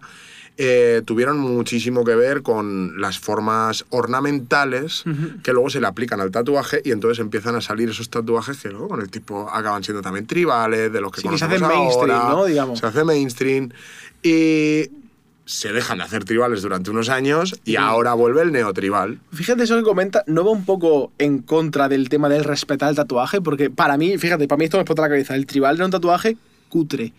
Aunque esté bien hecho, veo un tatuaje como, como cani, Lo, ve- cani. lo ves a lo mejor como vulgar. vulgar, porque cutre, eso es vulgar. No cutre, ¿verdad? la palabra cutre no, porque hay tribales, a día de hoy que he visto alguna cosa muy chula enfocado al Blackboard, ¿no? Pero es cierto que esa evolución es como perder el respeto a donde nace el tribal. Es como si un japo se convirtiera, yo qué sé, en unos parches o algo ¿Esto es un tribal? Mira. Eso, eso técnicamente es un tribal. Pues eso hecho, está es que guapo. eso técnicamente es un blackwork. Claro. O sea, eso es un trabajo en negro de rellenos sólidos, tío. Eso técnicamente es tribal. Es tatuaje tribal, que no un tribal, porque lo que asumimos como un tribal es lo de los picos, que tiene así forma como de Sí, fuego. lo, lo- sí, la línea esta, ¿no? eso es, tío. O sea, la gente, que la gente O sea, no puede verlo, lo que está enseñando la típica manga, go- Total. ma- manga maorí, digamos, ese estilo de tatuaje lo que estamos Esos son viendo. tatuajes tribales, Ajá. porque pues al final tribal tiene su, Sí. su, ¿cómo se dice esto? Como la raíz de la palabra, su eh, no me va a salir. Etimología, al Etimología, final sí. viene de, de- de ser eso. Sí, de la connotación de esa palabra de la tribu, sí. eh, al final, lo que hay. La cosa, tío, es que, eh, mira, las personas más eruditas y más eh, investigadoras, más bibliotecas andantes de todo, te dirán que es poco respetuoso. Pero al final, el vulgo general, la población general, es la que hace de algo que, que salga bien. Por supuesto. Se decía con la música. No, tío, es que la música ahora, como todo está producido, como las voces ya no son cantantes buenos, como ya no sé qué, como no saben entonar, está mal. La música ahora es una mierda. Vale. Tío, Elvis en su día estaba mal, tío. Pues- Elvis le ha criticado y ahora Pues- Elvis es el rey del rock. Pues esa es la puta cosa, tío. Tú me puedes decir que estaba mal porque estás eh, como, no sé cómo llamarlo, tergiversando, como modificando eh, de una manera mm, menos respetuosa algo. Pero si a todo el puto mundo le gusta y todo el puto mundo lo acepta, el puto tribal es tribal. Ya Y, es, y ese es el puto tribal. Y ya está, y te callas. Tú como erudito, oféndete, lo entiendo, lo respeto. Pero el mundo eh, va a entender que el tribal es lo que estamos vendiendo como tribal, ¿sabes? Pues pasa lo mismo con todo, tío. Con moda, con tatu, con arte, con todo. O sea, un pintor malísimo que si todo el mundo le gusta, ese tío va a ser bueno. ¿Por qué? Porque vende, porque trabaja, porque expone, porque tal, pues igual. ¿Por qué? Porque a la gente le gusta. Pues con la música igual. eh, No, es que no eres cantante porque Sí, usas autotune. si sí, sí, soy cantante. lo consume, Exacto. Funciona. Si vivo de ello, Claro. técnicamente lo soy. Claro, es Muy como bien, al final, me pongo de como, no, es que estaba pensando justo, me ha dejado el, el cine, ¿no? Porque también va muy relacionado, hay mucha, bueno, mucha, hay una minoría de gente erudita, como tú dices, que critica el cine mm, de masa, el cine general y comercial, pero es que ese cine comercial que permite que una sala pequeña tenga una película eh, checoslovaca del año 2 Total. en, en pantalla, porque al lado tienes Los Vengadores que te da la caja, paga la factura, como tú dices, ¿no? Paga la factura. Para que tú puedas tener luego tu pequeño proyecto al lado. Y el tatuaje imagino que... Eso yo lo veo, tío. En el cine. Vivo al lado de un cine, tío, que me parece que han tenido un proyecto muy interesante. Es un cine de películas y filmes independientes. Mucho cine europeo, de este que a priori no te lo vas a encontrar anunciado en ningún lado. Y siempre tienen una peli que es de estas taquilleras, un blockbuster. La que paga factura. la que paga las facturas, porque te estrenan ahí un Doctor Strange, pero en vez de normal te lo ponen en versión original. Claro. Así le dan un poco su toque, su firma como cine, y es que ellos no te quieren dar simplemente el que vayas ahí a comer palomitas y, Sí, sí. y a hacer ruido. Pues la sala es más pequeñita, entonces atienden a un público un poco que busca algo especial. ¿Qué es lo especial? ¿Qué es en versión original? De puta madre, ¿sabes? Y ellos funcionan, tío. Y este cine yo lo he visto que abrieron justo antes de la pandemia se comieron eh, todo el local y todo durante esos meses malos y ahí están, más fuertes que antes, acaban de abrir un bar al lado, no sé qué, no sé cuántos, tío. Entonces, al final, eh, ¿qué es? ¿Negocio? Es, ¿Qué es todo, tío, eso? A mí eso me lleva a la pregunta también de la creatividad. Cuando uno quiere desarrollar algo, sea un tatuaje, sea música, sea cine, sea lo tuyo, la creatividad, ¿de dónde sale y a dónde te puede llevar? O sea, ¿vendes más porque eres una persona creativa o vendes más porque tu producto es bueno o es eh, súper, no sé cómo decirte, súper sólido, Pues ¿sabes? fíjate, yo no tengo, no tengo respuesta, obviamente, pero sí que creo que una persona puede ser muy buena creativa y muy mal comercial, porque lo he visto personalmente, y muy buen comercial y un creativo pésimo. Creo que en la simbiosis de o dos personas o una misma persona, eso está la clave. Si tú eres muy creativo, pero no eres capaz de transmitirlo realmente a la gente y que lo entienda, de nada te sirve esa creatividad, se queda para ti y para los cuatro eruditos que te van a entender. Pero en cambio, si de esa creatividad tú sabes darle el enfoque generalista, que suele ser más simple, Sí. y moverlo mucho. Por ejemplo, un ejemplo que se me ocurre a nivel de arte es eh, Banksy. El, Vale. se llama así, el, el grafitero. El- que ahora sí. se ha hecho artista, ¿no? Pero es algo que casi todo el mundo podía entender. No era un arte complejo y se ha hecho enorme. En cambio, yo no entiendo de arte moderno nada, pero puedo imaginar lo que la gente entiende como arte moderno. No sé, una pared blanca. Una pared blanca con un váter Con- pegado. por ejemplo, o Eh, mejor una pared blanca con un punto negro en medio, que seguro que existe algo así. Sí. Y significará muchas cosas, pero yo no lo entiendo. Juan, en el Museo de Londres tienes todo lo que quieras de eso. Claro, tú te vas, efectivamente. Y la, y la expo de arco de aquí de Madrid. Claro, tú te era- vas a Arco y dices, o, a- o en el Guggenheim incluso hay exposiciones de este estilo que dices, tío, ojalá lo entendiera, Eh, Total. pero no lo entiendo. No lo si entiendo. consigues que eso se tras- tras- traspase a un público más general, seguramente se haga mainstream y se convierta como el tribal en algo que gente mainstream entiende como la base de eso. Como la base de Que no eso, nada. Yo exacto. pensaba que el tribal era así. Es que, tío, es saber venderlo. Claro. Macho. Yo te juro que, mira, hay un, hay un tatuador que no voy a decir ni el nombre porque a mí personalmente no me gusta lo que hace, no me gusta su proyecto. Luego fuera de cámara me lo dice. Y, por supuesto. y no me gusta cómo lo ha llevado a cabo ni las denuncias que tiene por varios temas un poco chungos. Vale. ¿Vale? Es un tío que normalmente te coge y eh, se pone a tatuarte de la manera más antihigiénica posible en mitad de la calle, dejando la máquina colgar de un péndulo, te pide que te pongas ahí, la máquina te hace cuatro rastrojos negros de mierda por el cuerpo y el tío es la performance. Lo graba, sube un puto reel, desde hace años, ¿eh? ya lo hace. Y ¿Cuánto tiene cobra? millones de ¿Cuánto visitas. cobra ese no pavo? tengo ni puta Pero idea. pasta seguro. Seguro que, bueno, es que a lo mejor ni cobra, pero cobra con lo que gana con internet. Sí, ¿Sabes sí, lo que sí. te quiero decir? Es que no tengo ni puta idea. Y la peña como, no, es que yo quiero participar en el ¿No proyecto crees que de este ese tío no es tatuador? ese, para mí no tiene el nombre de tatuador, tío. Para mí no tiene ese nombre. A lo mejor él trabaja de puta madre y yo no lo sé. Y eso que- es un performance, como tú dices, ¿no? Y es un performance. Pero claro, ese tío es como. Ese tío ni lo meto en artista ni lo meto en No, no, tatuador. Repito, si a mí ese tío me demuestra. Pero claro, para eso me, me tiene que querer demostrar, ¿eh? Claro, a lo mejor dice, "Eh, me suda la polla, Jesús. Le sudo la polla. Deja mi cuenta del banco. Total. es que, claro, tío, es, es, es creativo, sí. Porque este tío es muy creativo Claro, en ese sentido. O sea, tatúa a otro men montado en una bici vestido ¿En de? Spiderman. Sí. Y le hace una cosa que para mí no es tatuaje. Sí, Sí, es sí, tinta inyectada en la piel, pero no es tatuaje. ¿sabes? Hay que diferenciarlo. Entonces, yo no entiendo, tío. eh, esta persona sabe vender. Claro. O por lo que coño sea, en su proyecto ha llegado a gente y ha sabido vender. Mm, eh, no lo querría No es para, para mí, ¿no? lo querría para mí. Pues mira, esto me recuerda mucho. Es que, joder, está saliendo conversaciones súper guay. Tenía Es preguntas. que me he enrollado mucho con la intro. No, ¿eh? pero me ha encantado, tío, de verdad, me ha encantado y hemos ido derivando a punto interesante. Esto que tú comentas de este chico me recuerda a Black Alien. Y que para que no sepa, Black Alien, Black Alien Project es un, es un hombre, digamos que es la persona más conocida del mundo de transformación corporal. Se llama así, ¿no? Transformación corporal. Sí, es más conocido. modificación, Modificación modi- corporal, eso es. Modificación. Y hace poco se hizo tatuador y tatúa una especie de, de mi ignorancia de, de, de trash polka con línea extraña. O sea, su tatuaje, no sé si lo has visto, son No, he eh, en visto- he México. visto- He visto, como mucha línea Raya roja fuerte. Yo lo que imagino es como coger un rotulador para que todo el mundo entienda y garabatear una hoja. Ese estilo con varios colores. Y ojo, que alguno que he visto, no feo. O sea, no digo que sea feo, porque quizá tenga algún sentido que yo no entiendo. Ya. Pero ahora quiero ahondar también el tema de qué es la transformación corporal y también de qué estilo de tatuaje hay. O sea, un breve resumen, aunque hemos mencionado mucho, cuáles serían, digamos, los pilares de todo y hacia dónde han ido. Vale. Pero este tipo de gente famosa que empieza a tatuar por el nombre, tatúen bien o mal, sin O experiencia. ¿tú Ya. qué opinas? A ver, como persona que cada vez pasan más años y le tengo más amor a, a mi profesión, no me suele gustar mucho que alguien que viene de ser famoso por otra cosa se ponga a tatuar. Hace poco, por ejemplo, no sé qué coño escuché de Sergio Ramos o algo de esto, que se había puesto a tatuar. Sergio Ramos. Creo que, creo que era Sergio Ramos. Alta calidad su tatuaje, ¿eh? Alta- calidad. O invito ¿no? a que busquéis los tatuajes de Sergio Ramos. Sí, alta sí, calidad. por favor. Pues no sé qué coño me sonaba algo así como de que Sergio Ramos se había puesto a tatuar, tío. A mí, si no vas a entrar para aportar nada, yo personalmente prefiero que no entres. Mm. Si vas a entrar para tratarlo con respeto, Bueno, ok, ¿no? ok, que la vas a cagar al principio haciendo faltas de respeto, pues es que yo no puedo, no puedo decirte que no lo hagas porque yo lo he hecho. Entonces yo no puedo ponerme a Y todo el mundo escaldar. empieza, ¿no? Claro, tío, yo no me puedo poner a escaldar a gente más, mm, más, más neófita que yo en algo, porque al final yo lo he hecho, pero, pero tío, que si entras, eh, que sea para hacerlo desde el respeto y desde la humildad.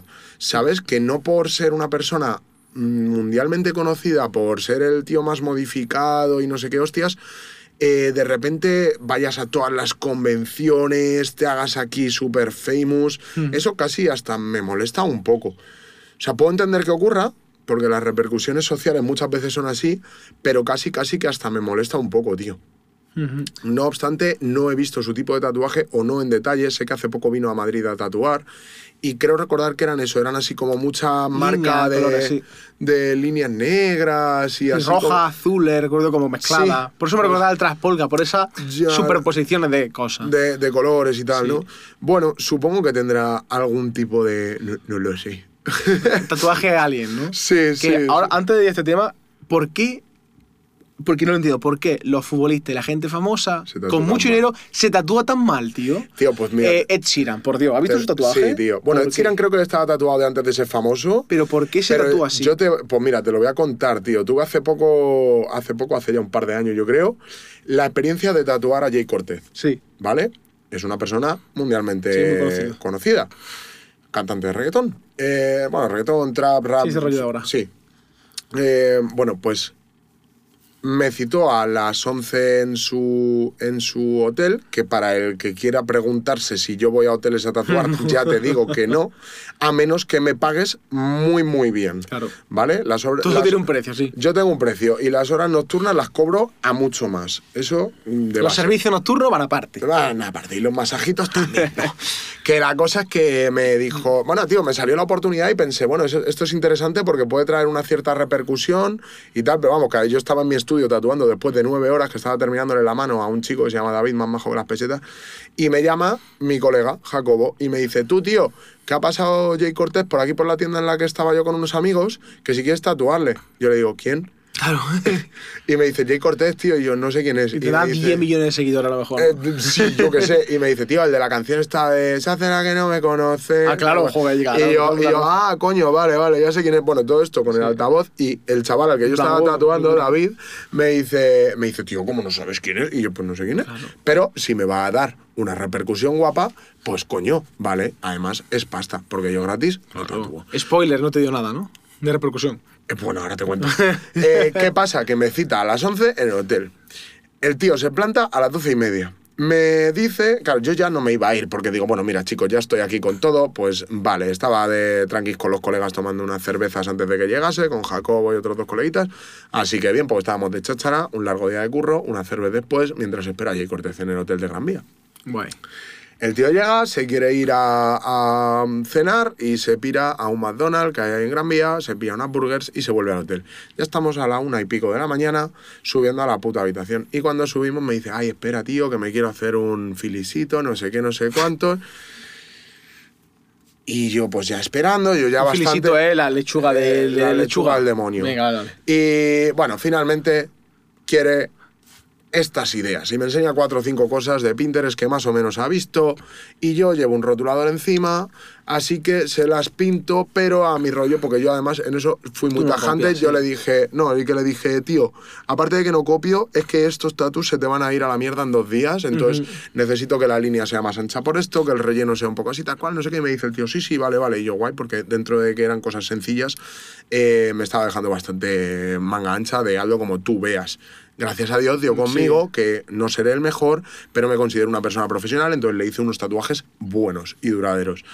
Em, pero estaba yo intentando pintarle, tío, y el pavo con el móvil no me dejaba meter... Moviéndose. Claro, no me dejaba meter la mano como para pintarle y tal, igual que luego el tío, un amor de pavo, ¿eh? Sí. O sea, una persona bastante humilde, una persona que si bien estaba hasta la polla de lo ocupado que está, que lo puedo entender, era un tío muy majete, que me atendió muy bien y que se portó en general, pero yo entiendo que si citas a una persona para que te tatúe en mitad de la noche, porque es el tiempo que tú tienes antes de irte de viaje, porque no puedes pasarte al día siguiente, porque no sé qué, no sé cuántos, es más normal que te lleves malos resultados, porque lo quieres hoy, por la noche, Para ahora, para allá. Entonces no estás dejando tiempo a que los artistas trabajen.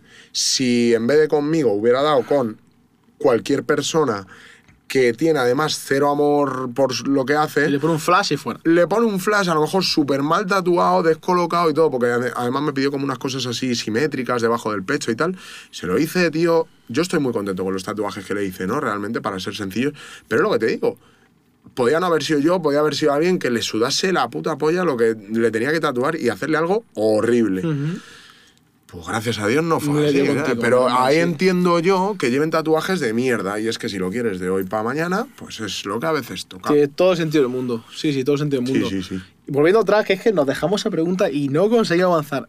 Estilo de tatuaje. ¿Cuáles serían los más, digamos, ya no son emblemáticos, sino los, los más característicos del mundillo? O si hay aquí 10 y estos 10 nacen todos, ¿cómo va? Vale, mira, te voy a hacer un poco resumen porque yo creo que es interesante que para esta conversación, quien nos pueda estar escuchando y no tenga demasiada constancia sobre el tema, eh, conozca algo. Pero yo creo que, va, que es más interesante lo que estamos hablando porque son como cosas de- de- más, no sé, más de, más de contenido, Sí. de a qué estilos de tatu, pues te lo buscas en YouTube, Sí. ¿sabes? Y está tu amigo Está René todo. ZZ. Está- Ahora hablaremos, hablaremos de René ahora también. Te he dado la entradilla, joder. Sí sabía que que sí, me ibas a tenía aquí la pregunta apuntada. Sabía yo. Que, bueno, tío, estilos de tatu. A ver, estilos de tatu, sin quitar las amalgamas en las que ha ido todo evolucionando, se podría decir que a día de hoy, a día de hoy, existen, ¡fua!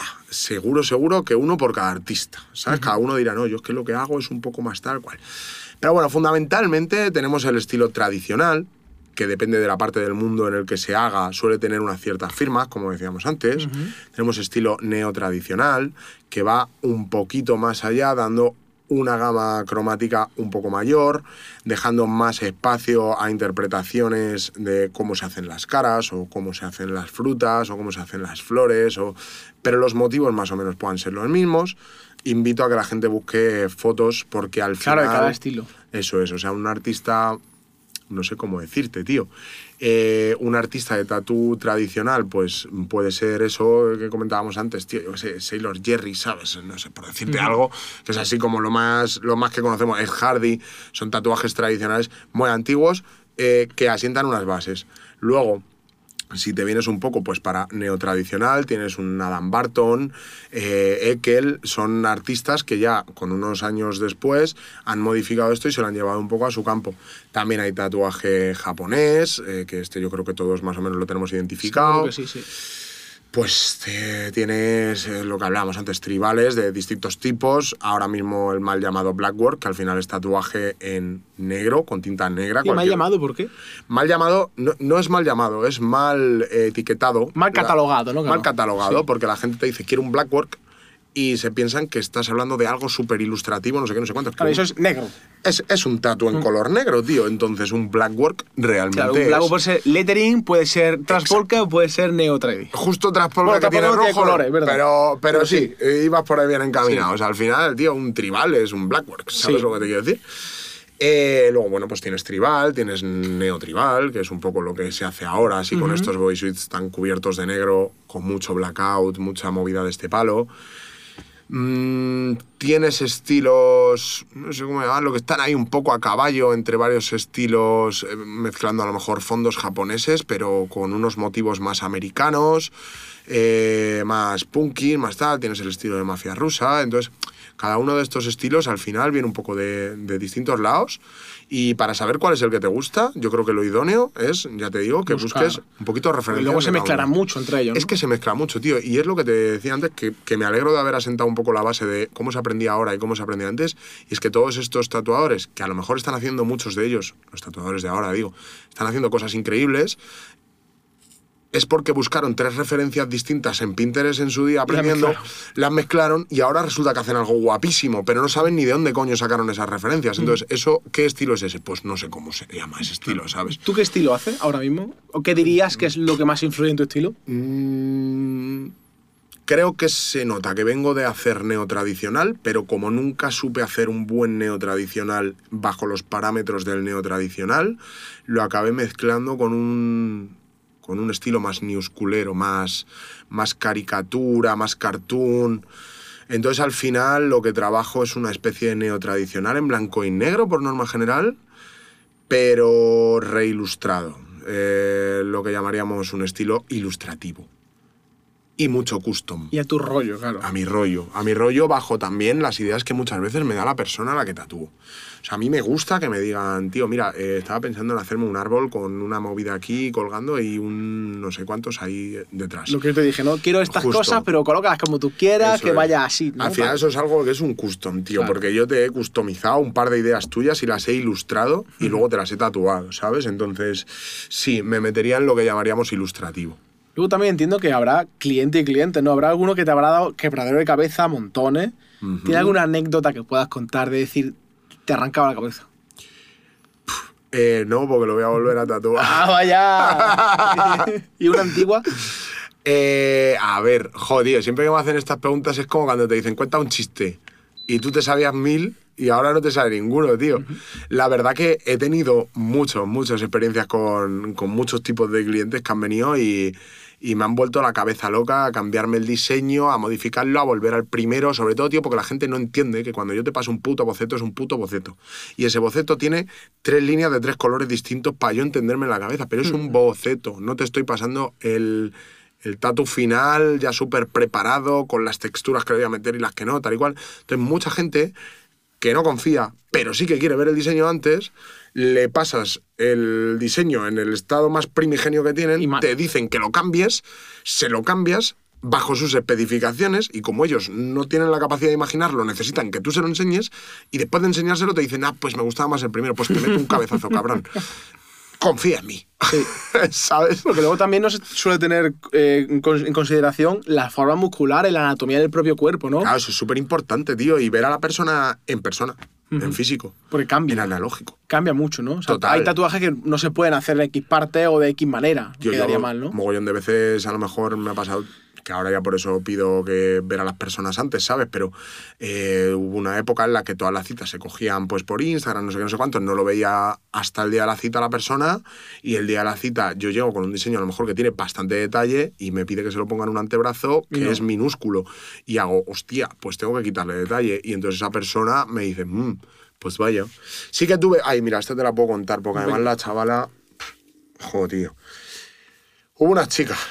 Yo hubo una época que estuve haciendo bastantes pseudo colaboraciones, porque siempre las cobré, pero pseudo colaboraciones con, con influencers y tal. Y hubo una chica que vino a tatuarse algo que era una idea de la hostia. Una movida de Star Wars, una princesa Leia y tal. Y me dijo, bueno, tío, tal cual, me lo harás gratis. Le dije, no. Le dije, si me haces un vídeo, porque era la época en la que no era tan importante un Instagram, sino un, te hago un vídeo para YouTube. Ajá. O sea, porque hacer un vídeo tatuándote en YouTube eh, era un vídeo ya consolidado de su canal, con Sí. cientos de visitas o miles de visitas, y entonces eso sí era una publicidad muy real, muy tangible, muy tal. No era tan banal como ahora que muchas veces es muy rápido todo y ya te olvidas a la semana siguiente. Bueno, pues la chica me dijo, mira, yo te hago un vídeo y me lo regalas. Y yo le dije, pues tú me haces un vídeo, pero aparte me lo pagas y el contenido es para ti. O sea, tú eres la que Vas a a ganar monetizar el pasta, vídeo, ¿sabes? claro. O sea, no me engañes, tío. A mí la publi, pues mira, sí, como me haces un poco de publi, pues te rebajo un poquito Sí. y ya está.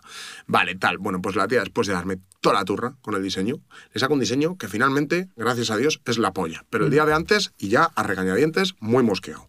De esto de que te ha costado la salud se viene al estudio, le empiezo a tatuar, la tía montando unos dramas, pegando unos gritos de dolor, un no sé qué, que yo diciendo, tú misma, tú sabrás ¿Dónde? ¿En qué parte del en- tatuaje? ¿En qué parte el del- antebrazo, tío. No es una zona muy. No es de lo más doloroso. Puedo entender que vengas un mal día a caer descansado un poco, que estuvieras nervioso, o yo qué coño sé, pero era un tatuaje de aproximadamente 4 o 5 horas. Quiero decir, hay gente a la que le he tatuado 9 horas y están vivos, ¿sabes? Y esta persona ya desde el minuto uno, mal. Todo mal, tío. El trato mal, em, la actitud mal. em, no sé, no, me- no me gustó. Y cuando le estoy haciendo el tatu, se lo deja a medias porque me dice, ya no puedo más, ya no puedo más, entre sollozos, no puedo más. Le digo, vale, te lo terminaré otro día, pero te voy a cobrar más. Claro. Se lo digo antes de que se vaya, antes de recoger, ¿sabes? Le digo, pero te voy a cobrar más porque tengo que volver a buscarte un día que no gano dinero con otro cliente y tengo que volver a abrir muchos materiales que tienen un coste. Y ella, bueno, como que yo creo que ese día me dijo que sí eh, porque estaba hecha mierda y lo que quería era huir. Pirarse. Bueno, pues nunca terminé, Ahí se quedó el nunca tatuaje a terminé mitad, ¿no? ese tatuaje. El vídeo lo subió, eh, pero al final es un tatu que está ahí a media. La experiencia fue como mala, tío. Mal. Sí, esa fue una mala experiencia con un cliente. Y encima como que de esto de que queda constancia, tío. Sí, encima a nivel influencer queda como grabado. Total, ¿no? tío. A ti, a- que te dedicas a esto, entre otras cosas, ¿a ti no te pasa que cuando ves cosas tuyas viejas, dedicándote a todo esto, te raya? Te raya mogollón, que Oh, sí, dices, pero madre mía, ¿cómo salía ahí? Eh, o, o qué estaba haciendo ahí? ¿O qué pintas? ¿O qué pelo llevaba? ¿O qué no sé qué, no sé Sí, cuánto? tío, es totalmente normal y la calidad que usa y las palabras que usa, pero también Todo, pienso y, y lo que dices. lo que incluso, dice. Muchas veces. no puedes tampoco juzgar el pasado con los ojos del presente. Porque No, claro que no, tío. Pero cuando uno Hombre, graba. Hace dos meses, ok, pero hace 10 años, 8 años, dices, hostia, es que claro, era un chaval, ¿sabes? Puede. Hay cosas que dices, tío, vaya cringe daba, ¿sabes? Total, pues tío, tú imagínate tener vídeos por ahí con Claro. influencers. Tatuando así esa sesión, ¿no? eh, tatuando así o incluso yo mismo, tío, diciendo a mí mismo, madre mía, pero ¿qué estaba haciendo ahí, sabes? O Sí, ¿por ¿por, qué? ¿por qué decía esto, sobre tal cual? Yo creo que hay muchos de ellos que ya no están, otros de los que sencillamente, a ver, no- que no me arrepiento, que no me arrepiento de ninguno. No, porque al final dices, todo lo que "Joder, has tío". hecho te ha llevado a donde estás. Sí. Y si yo ahora mismo valoro positivamente el punto en el que estoy, pues no me puedo como que arrepentir, ¿no? Pero que sí que dices, joder, tío, de verdad, eh, ¿cómo pude tener una experiencia tan mala en ese tatu en particular y luego además decir, y está grabado? Y Está grabado, tío, Está grabado. Pues ya que saca el tema de influencer, una cosa que quería preguntar es, ¿cómo es el mundo del influencer en el mundo del tatuaje? Buf. Antes de que mencione a René, pausa. ¿Cómo es? ¿Hay rivalidad entre los influencers de tatuaje? Entre tatuadores me refiero. ¿Hay rivalidad en redes entre ellos? ¿Hay unión? ¿Hay comunidad? A ¿O ver. cada uno por de su padre y su madre? A ver, cada uno es un poco, hablando así, eh, de su padre y de su madre, tiene su forma de ver las cosas y lo bueno y lo malo es que el que es tatuador y, o tatuadora y se centra en su tatuaje, aunque se haga muy famoso, no por ello tiene la necesidad de ser llamado influencer. Que no le importe en un momento dado hablar a cámara o que no le importe en un momento dado grabar, me lo voy a inventar, un seminario y salir hablando en sus stories o tal. Eso tampoco lo catalogaría como de influencer de tatu, ¿no? Porque eh, sí, eres famoso, eh, sí, puede que influyas a nivel de tatu en algunas personas, pero tu lifestyle no lo estás necesariamente mm, mandando al mundo y el mundo aprendiendo de Sí, ello. no eres ¿no? famoso por tu vida en redes, sino por lo que hace fuera. Exactamente, entonces haría una diferenciación entre esas dos cosas. Partiendo de esa base, sí que hay personas que dedicándose al tatu también nos gusta crear contenido. Y es que, bueno, para que no lo sepa, yo creaba contenido antes de hacer tatuajes. Ujú. O sea, quiero decir, eh, de hecho, los inicios estrepitosos que tuve, no te quería antes contar un poco el cómo me inicié en el tatu, porque creo que esto ya lo he hablado en, en varios sitios como muy largo. O sea, me he tirado en, en un podcast que tengo también con un colega. Eh, contando como en dos horas cómo empecé yo a tatuar. Entonces creo que es más interesante que yo te dé un punto de vista y una serie de cosas de ahora. Claro. Yo la cagué mucho, tío, hablando de tatu sin tener ninguna idea. Sigo a veces eh, cometiendo errores, trato de hablar con mucho más respeto y pido perdón por ello cuando, no lo, cuando algo no lo sé y a lo mejor lo menciono porque quien piense, bueno, ya este tío sabe más que yo, pues eh, tomará mi palabra y yo no es ninguna intención que tengo de, tomar, de que tomes mi palabra. Pero sí que es cierto, tío, que hay unas rivalidades y hay unos metemierdas de por medio. No, es que este graba hablando de estilos de tatu y él no tiene ni puta idea. No, es que este está diciendo que una línea se pincha así y no tiene ni puta idea. Mira sus trabajos. O sea, hay unos egos en el mundo del tatu. Son brutales. Ego de artista, ¿no? Ego de artista, tío, de rockstar. Porque además el mundo del tatu es muy rock and roll y, y va muy de la mano con, con los rockstars y hay gente que se crece muchísimo porque además obtiene seguidores, le va bien y ya se piensan que son los putos amos sin serlo. Y luego están los que sin ser tatuadores hablan de tatuaje. Que es parecido a, si nos vamos un poco más atrás, que Tele5, vamos a inventarnos, te produjese un programa de tatu, en el que no tienen nada de respeto por el tema del tatu. Pues estos influencers que hablan de tatuajes, y el ejemplo más grande que tenemos ahora mismo, pues lo que hablábamos antes era, era René, eh, no está muy bien considerado, tío, dentro del mundo del tatu. O sea, tú hablas entre tatuadores y al final un poco la conclusión es la misma. Yo tampoco tengo intención de echarle mierda porque si él se ha buscado la vida haciendo esto y hace que más gente se tatúe, les da una información que los tatuadores no quieren dar.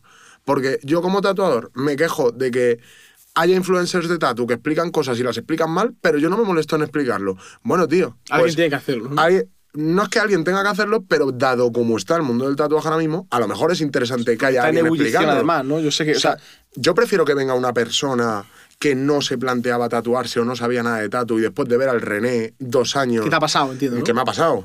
Me diga, oye, tío, tengo un proyecto en el que, además que cuando alguien ya me dice la palabra proyecto, digo, este viene de veras, René. Y me pasó contigo, Sí, te lo sí, dije, tal cual, tal te lo cual. dije. Cuando me dijiste, tengo un proyecto, yo, ¿te gustan los vídeos del René? Y tú, sí. Sí, sí, sí. Es más, yo gracias a su vídeo yo me di cuenta de que el bodysuit era más que el bodysuit japonés. Yo tenía en mente bodysuit japonés. Hasta dije, ah, bueno, que también puedo hacer bodysuit con otro estilo. Que es verdad Sí, que luego era- yo he ido modificándolo a mi forma, ¿no? Eh, No sé si los llamaría como tal bodysuit, pero Ese concepto sí, de pero piezas sí, muy de- de- grandes, de- armónicas. de hacerse todo el cuerpo con Sí. una misma composición o con, una, o con un mismo estilo, con un mismo artista, se puede eso, más o menos considerar lo aprendí gracias a eso. ¿Qué pasa? Que esto es como todo. Tienes que saber discernir el...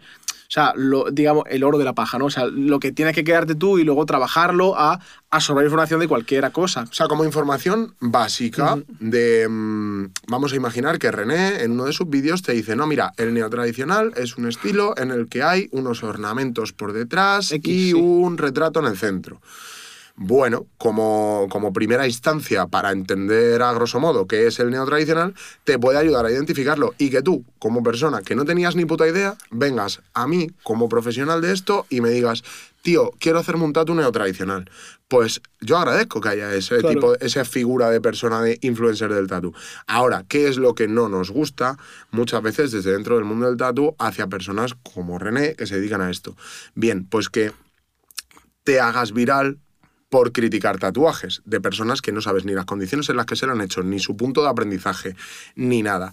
Y se le ha echado mucha mierda a René precisamente porque sus vídeos más viralizables eran hablando del trabajo de tatuadores. Y es como, Como normal, porque a la gente le gusta, sé, claro, claro. tío, pero existen los críticos de cocina porque tiene que haber una serie de estándares globales que nos ayuden a identificar qué cocinas son las mejores. Pero hay mamoneo en las cocinas y hay mamoneo en las críticas de cocina y hay dinero de por medio. Claro. Existen los críticos de, no lo sé, de mm, deportes porque por su amplísima experiencia saben identificar mejores eh, deportistas unos de otros tal y cual y poder hablar con una cierta gracilidad acerca de ello. Bien, no necesitamos críticos de tatu. Tío, no eres bienvenido a criticar el trabajo de nadie, porque tú no lo haces. Y él se escuda mucho en el, no, bueno, pero yo soy diseñador, entonces algo de nociones tengo, tal y cual. Bueno, es que a lo mejor a este tío le pasa lo que a mí, que es academicista, que, que valora el que algo tenga una composición por encima de la técnica, porque él es el primero que llevando tatuajes bastante buenos de un, de un tatuador bastante bueno, que es J, él mismo a lo mejor no es consciente de que muchos de los tatus, por cómo se los ha pedido a J, ojo que no es error de J, ¿eh? Em, tie- puedan tender a no tener los valores que, consi- que consideraríamos como de un buen tatuaje. Es que a lo mejor muchos de ellos no tienen el contraste que tiene que tener un tatuaje para ser tatuajes duraderos. Y bueno, pero es que a él le gustan así. Y él Esto la- solo he escuchado a él decir que le pidió J, eh, creo que colores en el tatuaje del pecho. J le insistió en que eso era un error y aún así lo hizo. Y Claro. efectivamente fue un error y él lo ha reconocido tiempo después. Y al tiene que cubrirse y volver a hacerlo. Eso es, pero luego eh, nunca se puede cubrir algo como por primera vez. Nunca queda igual. ¿Sabes? Nunca queda igual. Mm, un poco con matices, pero nunca queda Sí, igual. Una cosa que has comentado que me resulta curiosa, ¿tú consideras que una persona que no tatúa no puede criticar el tatuaje? No, sí, claro que sí. eh, hay personas que critican la pintura sin haber cogido un pincel Claro, en sí, su va, puta porque vida. yo, bueno, en mi caso sí porque cocino, pero para mí una de las personas que mejor hace reviews, no crítica, review de comida es Pablo, deseando con Pablo, y él Vale. no cocina. O, no, es que me atrevo a decirlo, seguro que cocina mal. Tengo vista con él y creo que no cocina. Eh, no, sé que no cocina y creo que cocina regular. Si me equivoco, Pablo, eh, llévame la contraria, pero creo que es así. Pero en cambio tiene muy buena review de miles de restaurantes. Al final creo que es importante ser buen juez de las cosas en general. Quiero decir, tú mañana te echas un colega y es bueno que tú tengas una buena vista para identificar a la gente para saber si ese colega que te estás echando es buena onda o no es buena onda. Tú te vas a tatuar y es guay que tú tengas un ojo crítico para saber si la persona que te lo va a hacer es guay o no es guay para hacerte el tatu que tú quieres. De puta madre. Pero cuando eres de las únicas personas famosas que han decidido hablar de tatuaje, te expones a ambas cosas. Bien a pillar mucho nicho de personas que no tenían a alguien a quien ver y que pueden ver contenido de tatu sin Yo ellos no saber dónde buscarlo. René, no conocía a nadie. Exacto. Si bien tienes esa, esa cosa buena, tienes la otra cosa mala. Y es que a lo mejor de lo que estás hablando le molesta a las personas sobre las que estás hablando. Entonces, igual tendrías que informarte bien a un título casi casi periodístico para poder hablar de ciertas cosas. Y esto es algo que él no hizo. Y viralizó muchos vídeos con, con títulos muy clickbait, con, Sí, con típico imágenes de no te clickbait. tatúes esto, ¿no? El típico, no sé, la rosa en la mano. Eso es, no sé qué. Y desmereciendo muchas veces estilos de tatu que ni él mismo conoce. Porque, yo qué sé, tío, yo le he visto a este pavo criticar estilo chicano, que por cierto antes no hemos hablado de ello en, en los estilos de tatu, eh, desmereciendo estilo chicano, cuando el estilo chicano, tío, es de los más viejos que hay y más guapos están. Lo que pasa es que a lo mejor los motivos que se trabajan en el chicano, por lo que sea, a este man no le No molan. gustan, claro. Pues si no te molan y además los ves como que reúnen siempre los mismos elementos, te va a parecer muy repetitivo y vas a decir, no te tatúes esto porque esto ya está muy visto, no sé qué, no sé cuánto. Tío, es que ese estilo es así. ¿Qué es el chicano para que El, entendamos? el chicano es eh, un estilo que te une. mm, A ver cómo llamarlo. Que te une un estilo más realista, en sombras, en sumis. Eh, con muchos motivos gángster, vamos a decir. Vale, ya sé Es el, cómo es, el ya sé. estilo Sí. así más mexicano, más tal. Sí. Eh, que- rosas hechas de dólares, con Sí. coches de la hostia, caras de pibas tatuadas así como de payaso o de, o de Santa Muerte. Ya sé o cómo tal, un, poco en el imaginario general hemos visto muchas cosas chicanas que llamamos. Muchos lettering, tal cual. O sea, y hay grandísimos artistas de chicano que tienen un trabajo que han, han influido al resto de generaciones por debajo del chicano, ¿sabes? De hecho, muchos de los lettering que tenemos a día de hoy en nuestro imaginario más común son gracias a que alguien de chicano lo hacía. Entonces, si criticas el tatu chicano, te estás cargando también a todo el que lleva luego letterings y tal y cual. Entonces, este tío como que, joder, que yo lo entiendo, ¿sabes? Que, que es muy suculento hablar de algo eh, y a ver qué onda. Pero si no lo haces desde el respeto y desde la información, igual la lías y entonces luego se te pueden echar tatuadores encima. Yo por eso creo, más o menos desde la valentía, yo te vengo aquí hoy y te estoy hablando de tatu, tío, pero hay de cosas de las que no sé Obviamente, y me claro, tocan... no puedes y me- todo. Mm. Igual he pedido perdón 15 veces durante el podcast, pero es que hay cosas de las que no sé todo y me toca hablar un poco con pinzas, ¿sabes? Entonces eso es importante, tío. Y este tío no lo hace. ¿Por qué? Porque en un vídeo queda mucho mejor una actitud de saber de lo que estás hablando. Evidentemente. En un vídeo queda de puta madre que tú digas, esto está mal porque vaya mierda, ¿no?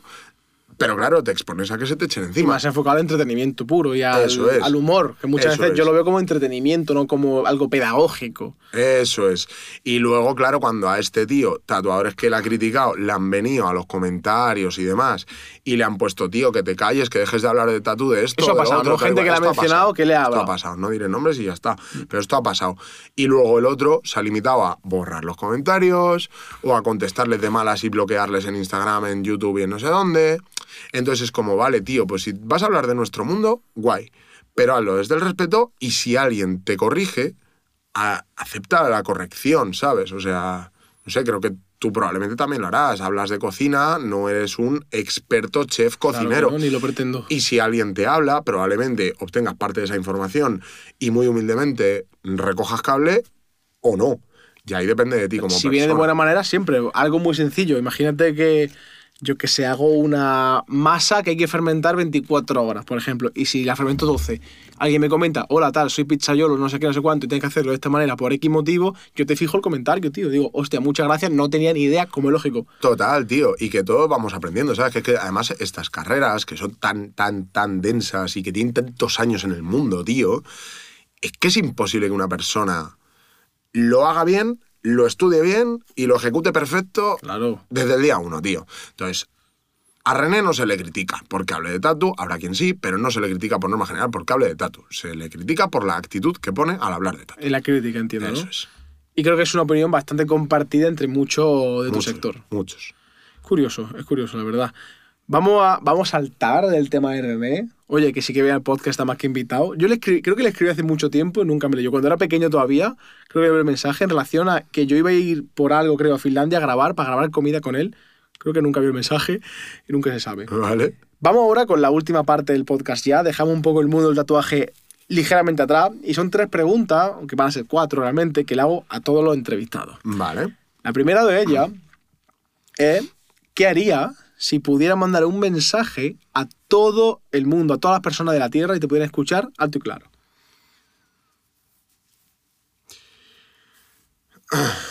encuentra lo antes posible qué es lo que te gusta o qué es lo que necesitas hacer en la vida antes de morir y ponte con ello cuanto antes. No pierdas el tiempo si no es necesario. Porque creo que llenaríamos el mundo de más personas haciendo cosas más guay, más productivas y más buenas para la humanidad. Y más felices seguro. Y más felices, seguro. Muy buena. Ahora te voy a ir con la pregunta del anterior invitado, porque lo que hacemos aquí al final del podcast es que tú o el invitado en cuestión hace una pregunta siguiente sin Vale. saber quién es, ¿vale? Creo que Vale. ya lo sabía cómo va el rollo. Y según me dice aquí mi querido hombre del pelo azul, mi Super Saiyan Blue, Rodrigo, hay una muy buena, o dos muy buenas, ¿verdad? Ah, es verdad que en el anterior podcast fueron dos. Bueno, tenemos la de Alberto y la de Cristian del anterior podcast con el as de la carne. Hostia, ¿eh? Sí, sí, ese es muy guay, hablando de tema bastante suculento de la ganadería, de que se ve en matadero, de cómo la carne, de la aventura de la carne, muy Hemos, chulo. ¿eh? hemos saltado muchas cosas que podíamos haber hablado de la industria del tatuaje. Buah, ya, tío, pero si nos va Ya, el ya, tiempo, ya, ya, podremos- ya. haremos otro podcast hubiera, seguro. cambi- hubiera cambiado, fíjate, alguna de las preguntas de las que sabía menos por preguntas de eso. tío. Repetiremos seguro, haremos uno, Haremos, ya, en... ya. Claro, no te he preguntado, por ejemplo, ya aprovechamos, ¿cuánto gana un tatuador, tío? ¿Qué- ¿En qué, en, qué, en qué, digamos, ¿En qué baremos? baremos en mide un Tío, tatuador? conozco tatuadores que, bueno, ya sea por falta de, de movimiento en, en redes, en marketing o tal o cual, siendo ah, muchas veces muy buenos, están escasamente cubriendo gastos. Y luego conozco tatuadores muy sobrevalorados que a lo mejor se puedan llegar a haber estado levantando fácilmente 10 o 12 mil euros al mes o 20 mil euros al mes, tío En España. en España. Eh, bueno, y algunos de ellos también viajando al extranjero Sí, claro. para poder lograr esas cifras, porque en, en según qué países se cobra mucho. Em, creo que depende mucho de cómo te lo montes, tío. Son vitales las redes sociales. Son vitales las redes sociales en 2022 para ser tatuador, poder vivir de ello Mm. Para y poder, y vivir legalmente bien de ello. Sí. ¿Vale? Porque si ah, metemos la parte esta más de, de subcultura que hablamos, a lo mejor no son necesarias. Pero si, si queremos vivir de ello como el que más o menos establece una vida bien, se quiere pagar su piso, meter su dinero legal al banco y todo eso, son vitales. Es un problema que casi todos los autónomos tenemos. Una vez que empieza a trabajar de forma legal, cuesta mucho progresar en España. Mucho, Eh, mucho. Sí, es difícil. Es un país que es verdad que no te lo ponen muy fácil en nada. general. Pff, Tampoco me metería en el berenjenal de hablar de política, porque sabes tú que no soy yo muy amigo de, de la misma, pero, pero en general creo que nunca nos han puesto como muy fáciles a pequeños Nadie. empresarios chiquitos que, que progresemos. No obstante, ya te digo, hay personas moviendo cifras súper dispares, tío. O sea, ahora mismo tener una cantidad de trabajo buena como tatuador es complicado. Tener una, una cantidad de trabajo, además, solvente, es mucho más complicado aún. Y montar empresas a raíz de haber tatuado tal y cual es muy, muy difícil, a menos que hayas venido, como pasa con muchos ejemplos, con ayuda de padres o de algún tipo de, de inversor que crea en ti y te ayude a poner, pues, qué sé, una empresa, una franquicia, un... yo qué coño sé. ¿Hay franquicia en el tatuaje? Sí, hijo, sí. Sí, hay franquicia Sí. en el mundo tatuaje. Sí, no me gustan mucho. A Claro, mí no lo me veo como muy mucho. impersonal, ¿no? Muy, Claro, muy artesanía es que- y poco arte. Es que desde que se abrió el tatu a todo este mundillo en el que se ha normalizado mucho, también muchas empresas, empresarios y empresarias, han puesto sus ojos en el mundo del tatuaje y han decidido que van a intentar que los tatuadores dejen de ser personas autónomas, artesanas, artistas que fluyen con su movida, para intentar formar a muchos mini tatuadores estándar que hagan pasta como putos animales en sus estudios de tatuaje. Entonces, a lo mejor hay estudios, tío, que tienen ya como 10 o 20 estudios abiertos por el mundo, que tienen ahí sus escuelitas de formación, que meten a sus 10 chavales y después de esos 10 chavales los tienen currando a hacer todo lo que entre por el estudio. Bueno, si a mí me preguntas, no es el modelo de negocio que más me gusta. Supongo que iba a llegar y que pronto tendremos una FP de tatuaje Seguro llegará, ¿no? y, y contratos de tatuadores y tal y cual, y a lo mejor ya la gente no necesita ser autónoma, no necesita de tantas otras cosas. Pero, pero el día que vivamos eso, yo creo que ya se habrá perdido del todo, casi casi la esencia de tatuaje subcultura. Tiene toda la pinta de que vamos ahí. Seguramente, porque van avanzando, aunque te digo una cosa, te harán ser falso autónomo. No creo que te contrate ninguna empresa. Ya, ahora mismo lo Te harán ser falso autónomo, Yo soy claro. consciente de que algo hay. Claro que sí. Vale, es que ya te digo, daría para otro podcast entero, tenemos muchos temas Pero a tratar. muchos, tío.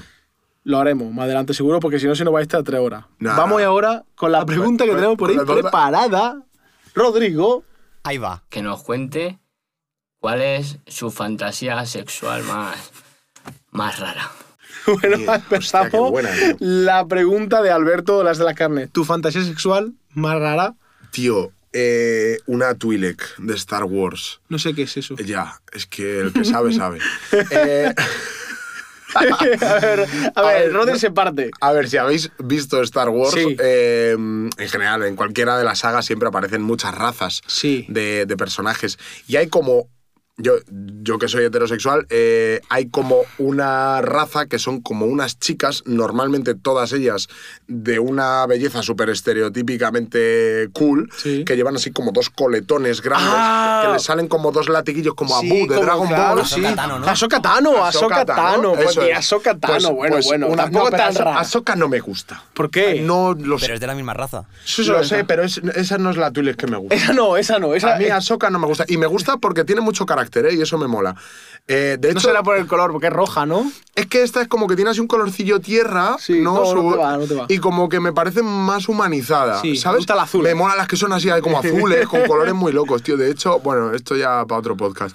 Pero que sí, que hay ahí como, como que tengo Ojo, ¿eh? un, un mini fetiche, tío, con las. No Con las qué qué. curioso. Y la siguiente pregunta, Rodri. ¿Qué opinas de los influencers? Mojándote. Muy bien. Toma. Vale, me parece bien, me parece ¿Qué bien. opino de los Va, influencers? esa pregunta de Cristian, bueno, ¿qué opinas de los influencers? No sé, De creo los- que un poco lo has dicho ya, ¿no? El tema de Joder, RD, habla quizá. un montón, tío, de Sí. los influencers. Me... Mira, vale, te voy a dar una respuesta de algo que no hemos hablado hasta ahora de los influencers. Me parece que el influencer al uso, que simplemente es chavalito, chavalita, chavalite, que se ha hecho famoso así un poco con TikToks bailando, cosas de estas, no es consciente de que es un hombre anuncio. Y me refiero a hombre anuncio como esto que teníamos antes de las pelis americanas de que una persona va disfrazada, por ejemplo, de, de pizza. Con el cartel que gira. Con el cartel que gira. Sí. No se dan cuenta, tío, la mayoría de influencers, de que o tienes algo de contenido, ya sea divulgativo, ya sea de un, lifes- eh, un lifestyle eh, curioso, eh, no sé, antes los influencers iban por el camino de que cada uno tenía una personalidad bastante clave que aportaba algo al público que les veía. Ahora cada vez más las redes sociales nos han ido vendiendo a influencers vacíos y absolutos que simplemente tienen seguidores. Estoy muy de acuerdo. Muchos Ah. de ellos que se creen muy puto amos de la vida y creo que no son conscientes de que son hombres anuncio de marcas, que el día que se cansen de ellos, ellos dejan de ser famosos, no tienen ni han aportado nada a este mundo y su influenceridad eh, acabará su- cinco años o su después. influencia, o su influencia, también se puede decir. Me gusta más otro. Influenceridad. Estoy muy de acuerdo y además yo diferencio siempre. A mí cuando me dicen si soy influencer, digo, no, yo soy creador de contenido. Porque yo trabajo haciendo contenido. Ya. No hago un vídeo bailando en dos minutos. Que se hace viral. Que se hace viral, claro. No tengo un momento de, no sé, el típico baile de TikTok. También yo diferencio mucho entre TikTok, Instagram y YouTube o Twitch. YouTube y Twitch lo veo mucho, mucho más eh, Sólido. sólido y más trabajo. Después estaría Instagram y muy por debajo TikTok. Muy por debajo en cuanto a la calidad. Bueno, hay gente que Hay hace hay contenido cosas y loco, ¿eh? cosas, hay cosas y pero cosas, el típico pero- influencer, digamos, yo qué sé, eh, tip- no es por ofender, pero la Rivers, no sé si te suena. Una chica Sí, que o se sea- hizo hace poco polémica porque dijo que ya trabajaba más duro que un bombero o algo así. no un sé, rollo yo, así. que no paraba de trabajar. Eso, no algo para de trabajar y alguien respondió, mover el culo no es trabajar. Ojo, hay que entender que es verdad que esa tía está todo el día con el teléfono, yo lo puedo entender. Pero hay forma de crear contenido y forma de crear contenido. Creo, creo que una persona en general, y no hablaré de a lo mejor en particular de esta chica, porque tampoco No, la un tengo ejemplo que me ha venido. tanta en- Que- no la tengo como tan em, en conocimiento de qué hace o qué deja de hacer. ¿no? Pero yo, por ejemplo, diferencio muy claramente dos tipos de, de creadores de contenido. Uno puede ser, pues eso, una chica o chico que haga bailes, o ya no solo bailes, sino Mm. Contenido algún tipo viral, de contenido digamos. viral. Por ejemplo, salir haciendo el, el monger, ¿sabes? Que, que simplemente entretienes, que Sí. diviertes a alguien, Sí. ya sea por un interés Pasatiempo. de sexualizarte, por un interés de hacer risa mediante pranks o lo que sea, eso me parece una cosa. Y el tipo de influencer que me mola, a mí en particular, es, por ejemplo, contenido como el de Álvaro Wasabi, que es un tío Sí, que te habla de tío, me encanta, tío. etalonaje en vídeos, o sea, perdón, en películas. Eh, en su día, el chico Morera, que te hablaba También de lo conozco. cosas Se ha de puesto cine. fuerte ese tío ahora. Se ha puesto fuerte. Muy fuerte. Bueno, en su día ya se estaba intentando No, no, poner está muy fuerte pero era porque más lo flaquito, entrena ¿no? un conocido mío, Marco. Ya ves. Pues, tío, veo como una clara diferencia entre este tipo de, de influencers. Entonces, Sí, ¿qué claro. opino? Bueno, pues que el influencer banal eh, está pre, mm, no sé, pre- predispuesto hacia en algún día bajar de su ola y creo que el influencer que aporta, que divulga, que tiene contenido académico y tal y cual, me parece que es la bomba, tío. Porque lo haga gratis o lo haga por dinero, está ayudando a otra gente a formarse. Tengo un amigo mío, eh, García, eh, Adri García, que él había estudiado Bellas Artes, se dedica también a tatuar, es compañero mío, y este chico no le gustaban los métodos que se utilizaban para enseñar sobre dibujo, sobre composición, color, ta, ta, ta, ta, ta, en Bellas Artes. Y él dijo, tío, yo mm, creo que de todo eso puedo extraer una forma mucho más sencilla de ayudar a la gente a que aprenda con, con palabras más sencillas. Bueno, pues lleva un año en YouTube, tiene 50.000 seguidores. Ha creado vídeos de un contenido mm, académico de dibujo de puta madre. Y tío, a esta gente le va a ir bien. Ese tipo de contenido mola, ¿sabes? Que de vez en cuando te tires algo de, de clickbait. Claro, tío. Es normal, a ver. Claro, tienes que. tienes que paga la factura. El que paga las facturas, tío. Claro. Se podría llamar así este Sí, podcast. sí, el que paga la factura. Diferencias entre lo que paga las facturas Sí, y la sí, sí, calidad, sí. tío. No, al final lo que tú has dicho es mi, diferen- mi diferenciación de influencer y creador de contenido. Una diferencia muy clara. Ahora te toca a ti. ¿Qué pregunta le quieres hacer al siguiente invitado o invitada? Eh, ¿Cuál es el primer móvil que tuviste? Vale. Guardamos esa, Rodrigo. ¿Cuál es? ¿Cuál fue tu primer móvil, Rodri? ¿Te acuerdas? Fue. ¿Cuál fue? Fue un. Un Siemens. El mío fue. Un Siemen de estos. De los que deslizan. salía antena. No, no, no, no. De estos gorditos que tenía la antena que salía. La mini antenita. La mini antenita. El mío fue el Sonic Ericsson. ¿Cuál es? ¿Qué? Se llamaba Sony Ericsson 96, creo que era. Era negro, taquito rectangular y decía. Subía para arriba.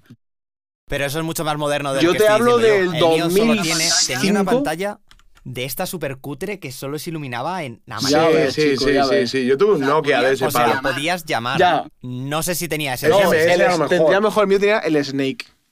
Eso en mi Nokia Eso era también. muy moderno. Eso era muy moderno ya. Yo, yo el, el primero que tuve solo llamar y, y SMS, pero el siguiente que tuve ya sí que tenía también. Tío, pero era alucinante que eso a lo mejor fue en 2004, 2005, en 2008 salió el 15 años, iPhone. tú. Pero que en 2008 salió el iPhone ya, tío. 15 Y han pasado, años. pf, madre Solo han mía. pasado 15 años, tío. Ya Que ves. 15 años de verdad que se pasan súper, súper rápido y flipas. Sí, sí, sí, Flipas. ¿Cómo no vamos a estar todos locos aprendiendo todas las cosas que podemos aprender? ¿Cómo no va a estar el mundo loco con Internet? Si es que eh, es Va muy rápido. exageradamente exacerbado todo el, mundo. toda la evolución de todo, tío. Sí, sí, normal que ahora en dos años hace lo que antes en 20. Sí que tiene Total. toda la lógica. Total. Y para terminar, te voy a hacer una pregunta un poco más personal, que es, ¿cómo es Jesús, Jesús Posilio, en el ámbito espiritual, por dentro? Mira, Jesús Posilio, tío, es una persona que no es católica, que no cree en la existencia necesaria de, un dios o dioses, pero que sí que cree en que hay algún tipo de energía que ayuda a que el mundo se mueva y, y a que las semillas que plantamos también se vengan de vuelta luego. Creo que tiene un nombre, esto que te defino, eh, no, sé, no sé exactamente cuál es, pero, pero es una persona a la que le gusta mucho estar en paz y que nunca la encuentra, ¿sabes? Soy una persona Constante que... caos. Soy una persona muy caos, soy una persona muy agobiada, con todo eh, muy rayada por mm, la serie de complejos que se han ido desarrollando en mi vida, que me, me hacen tener una estima relativamente frágil y por ende una inseguridad respecto a todo lo que hago, que es brutal. Entonces trato siempre de actuar de corazón y bien, para que lo que me vuelva, me vuelva mm, cool, ¿sabes? Mole. Sin embargo, eh, creo que todo el mundo, tío, no opina igual y, y cuando choco con gente muy contraria a mí, trato de esquivarlos a toda costa. Por eso, si algo me importa, voy a tope a por ello, pero también soy muy voluble con lo que me importa porque me muevo mucho por impulsos en ese sentido. Fluye un poco. Fluyo bastante. Sí. Qué bueno. Pues Jesús, hasta aquí la entrevista más larga, hasta este momento. Y además Toma. podría haber sido dos horas más porque nos queda el tintero. Hablar de máquinas, hablar de la industria, hablar de franquicia de tatuaje, cómo funciona Total. eso. Hablar, yo qué sé, de, eh, de regulaciones, que sé que mm, la Hay tinta, mucha por ejemplo, es muy complicado que llegue, de cómo es el público el que se actúa. Total. Repetiremos. son tipos de clientes, tío. Teníamos, de que haber cliente. hecho, teníamos que haber hecho una sección que fuera de mofa, de tipos de clientes Sí, que te vienen. Que seguro que hay una historia. No, no, es que hay como estereotipos. Sí, ¿eh? ¿verdad? O sea, hay perfiles, hay perfiles. No sé cuántos, igual hay Sí. seis o, o diez, no lo sé. ¿Cuál es el Y mío? podíamos el que haber- vea RNZZ. El que vea René ZZ. No, tío, tú eres el tipo de persona que viene bastante respetuosa, con bastante claro lo que quiere, pero que deja mucho. Que deja el que se lo ha manga. preparado. Sí, el que, el que viene sin toda la idea del mundo, pero humildemente a aprender de lo que pueda aprender. Y eso, la verdad, que muy bien. Y dejas trabajar muy bien, tío, que eso también se agradece que te cagas. Eso sí. Nos hemos quedado también con muchas cosas, tío, de estilos de tatu. Hablaremos, ¿no? hablaremos. Pero- Tengo más ideas. Quiero hacer más pocas grupales con más gente, tipo coloquio. Lo Ah. meteremos, lo haremos. Y nada, ahora mismo despedirte, darte la inmensísima gracia. Su Instagram, ahora soy Jay 2.0, que le hackearon la cuenta. Os lo recuerdo muchísimo, ya como persona, como profesional, un 10, un crack. Jesús, infinitas gracias. Gracias a ti por traerme, tío. Ahora me hacer un bizum. Y, tío, espero que siga yendo súper guay el proyecto del podcast. La verdad que mola. Creo que los invitados que puedes traer molan bastante. Creo que yo soy el menos guay porque has traído a Peña muy guay hasta ahora. Olvida- me- gracias quiero- por decirlo que lo olvidaba. ¿A quién traerías al podcast? ¿A quién traería Casi el se me podcast? olvida. A René ZZ. A René ZZ, me parece genial. Como Pasa. salga el podcast le mencionaré. Está Ah. complicado porque vive algo lejos, ¿eh? Y me Ah, gusta bueno, hacerlos vale. presenciales, no me gusta hacerlo online. Quiero Ya, que sea todo cara a cara. Sonido, todo, tío. Pero oye, quién sabe, a mí me molaría hablar con él, porque además es un tío que me, me cae bien, tío. A mí su humor me gusta mucho porque es igual de absurdo que el mío, tío. Me Yo- río yo mucho, tío. Entiendo que la peña que venimos un poco de la época 4chan. Es que creo que este pavo era de nuestro rollo de jugar al WoW en su casa de noche, tío. Eh, yo creo que también, por eso hay muchas cosas que no me dejan criticarlo demasiado, pero... y tiene nuestra edad, creo, pero un poco más, Creo que 31 tiene un, un par más o Sí. algo así, debe tener, sí. Al menos. Pues sí, tío, traerlo y, y a ver, y que te hable de estas mierdas, pero siendo él preguntado, ¿sabes? Que siempre él habla, pues a ver qué coño. Estaría muy bien, sí. Pues Jesús, te despido aquí. Muy bien, A Rey. todos los que estéis por aquí, infinitas gracias por otro podcast más. Va como un tiro, de verdad. Solo puedo pues estar increíblemente agradecido con todos. Somos mucha gente ya siempre escuchando. Nos vemos pronto en otros 15 días con la séptima entrega de Charlas con Hidromiel.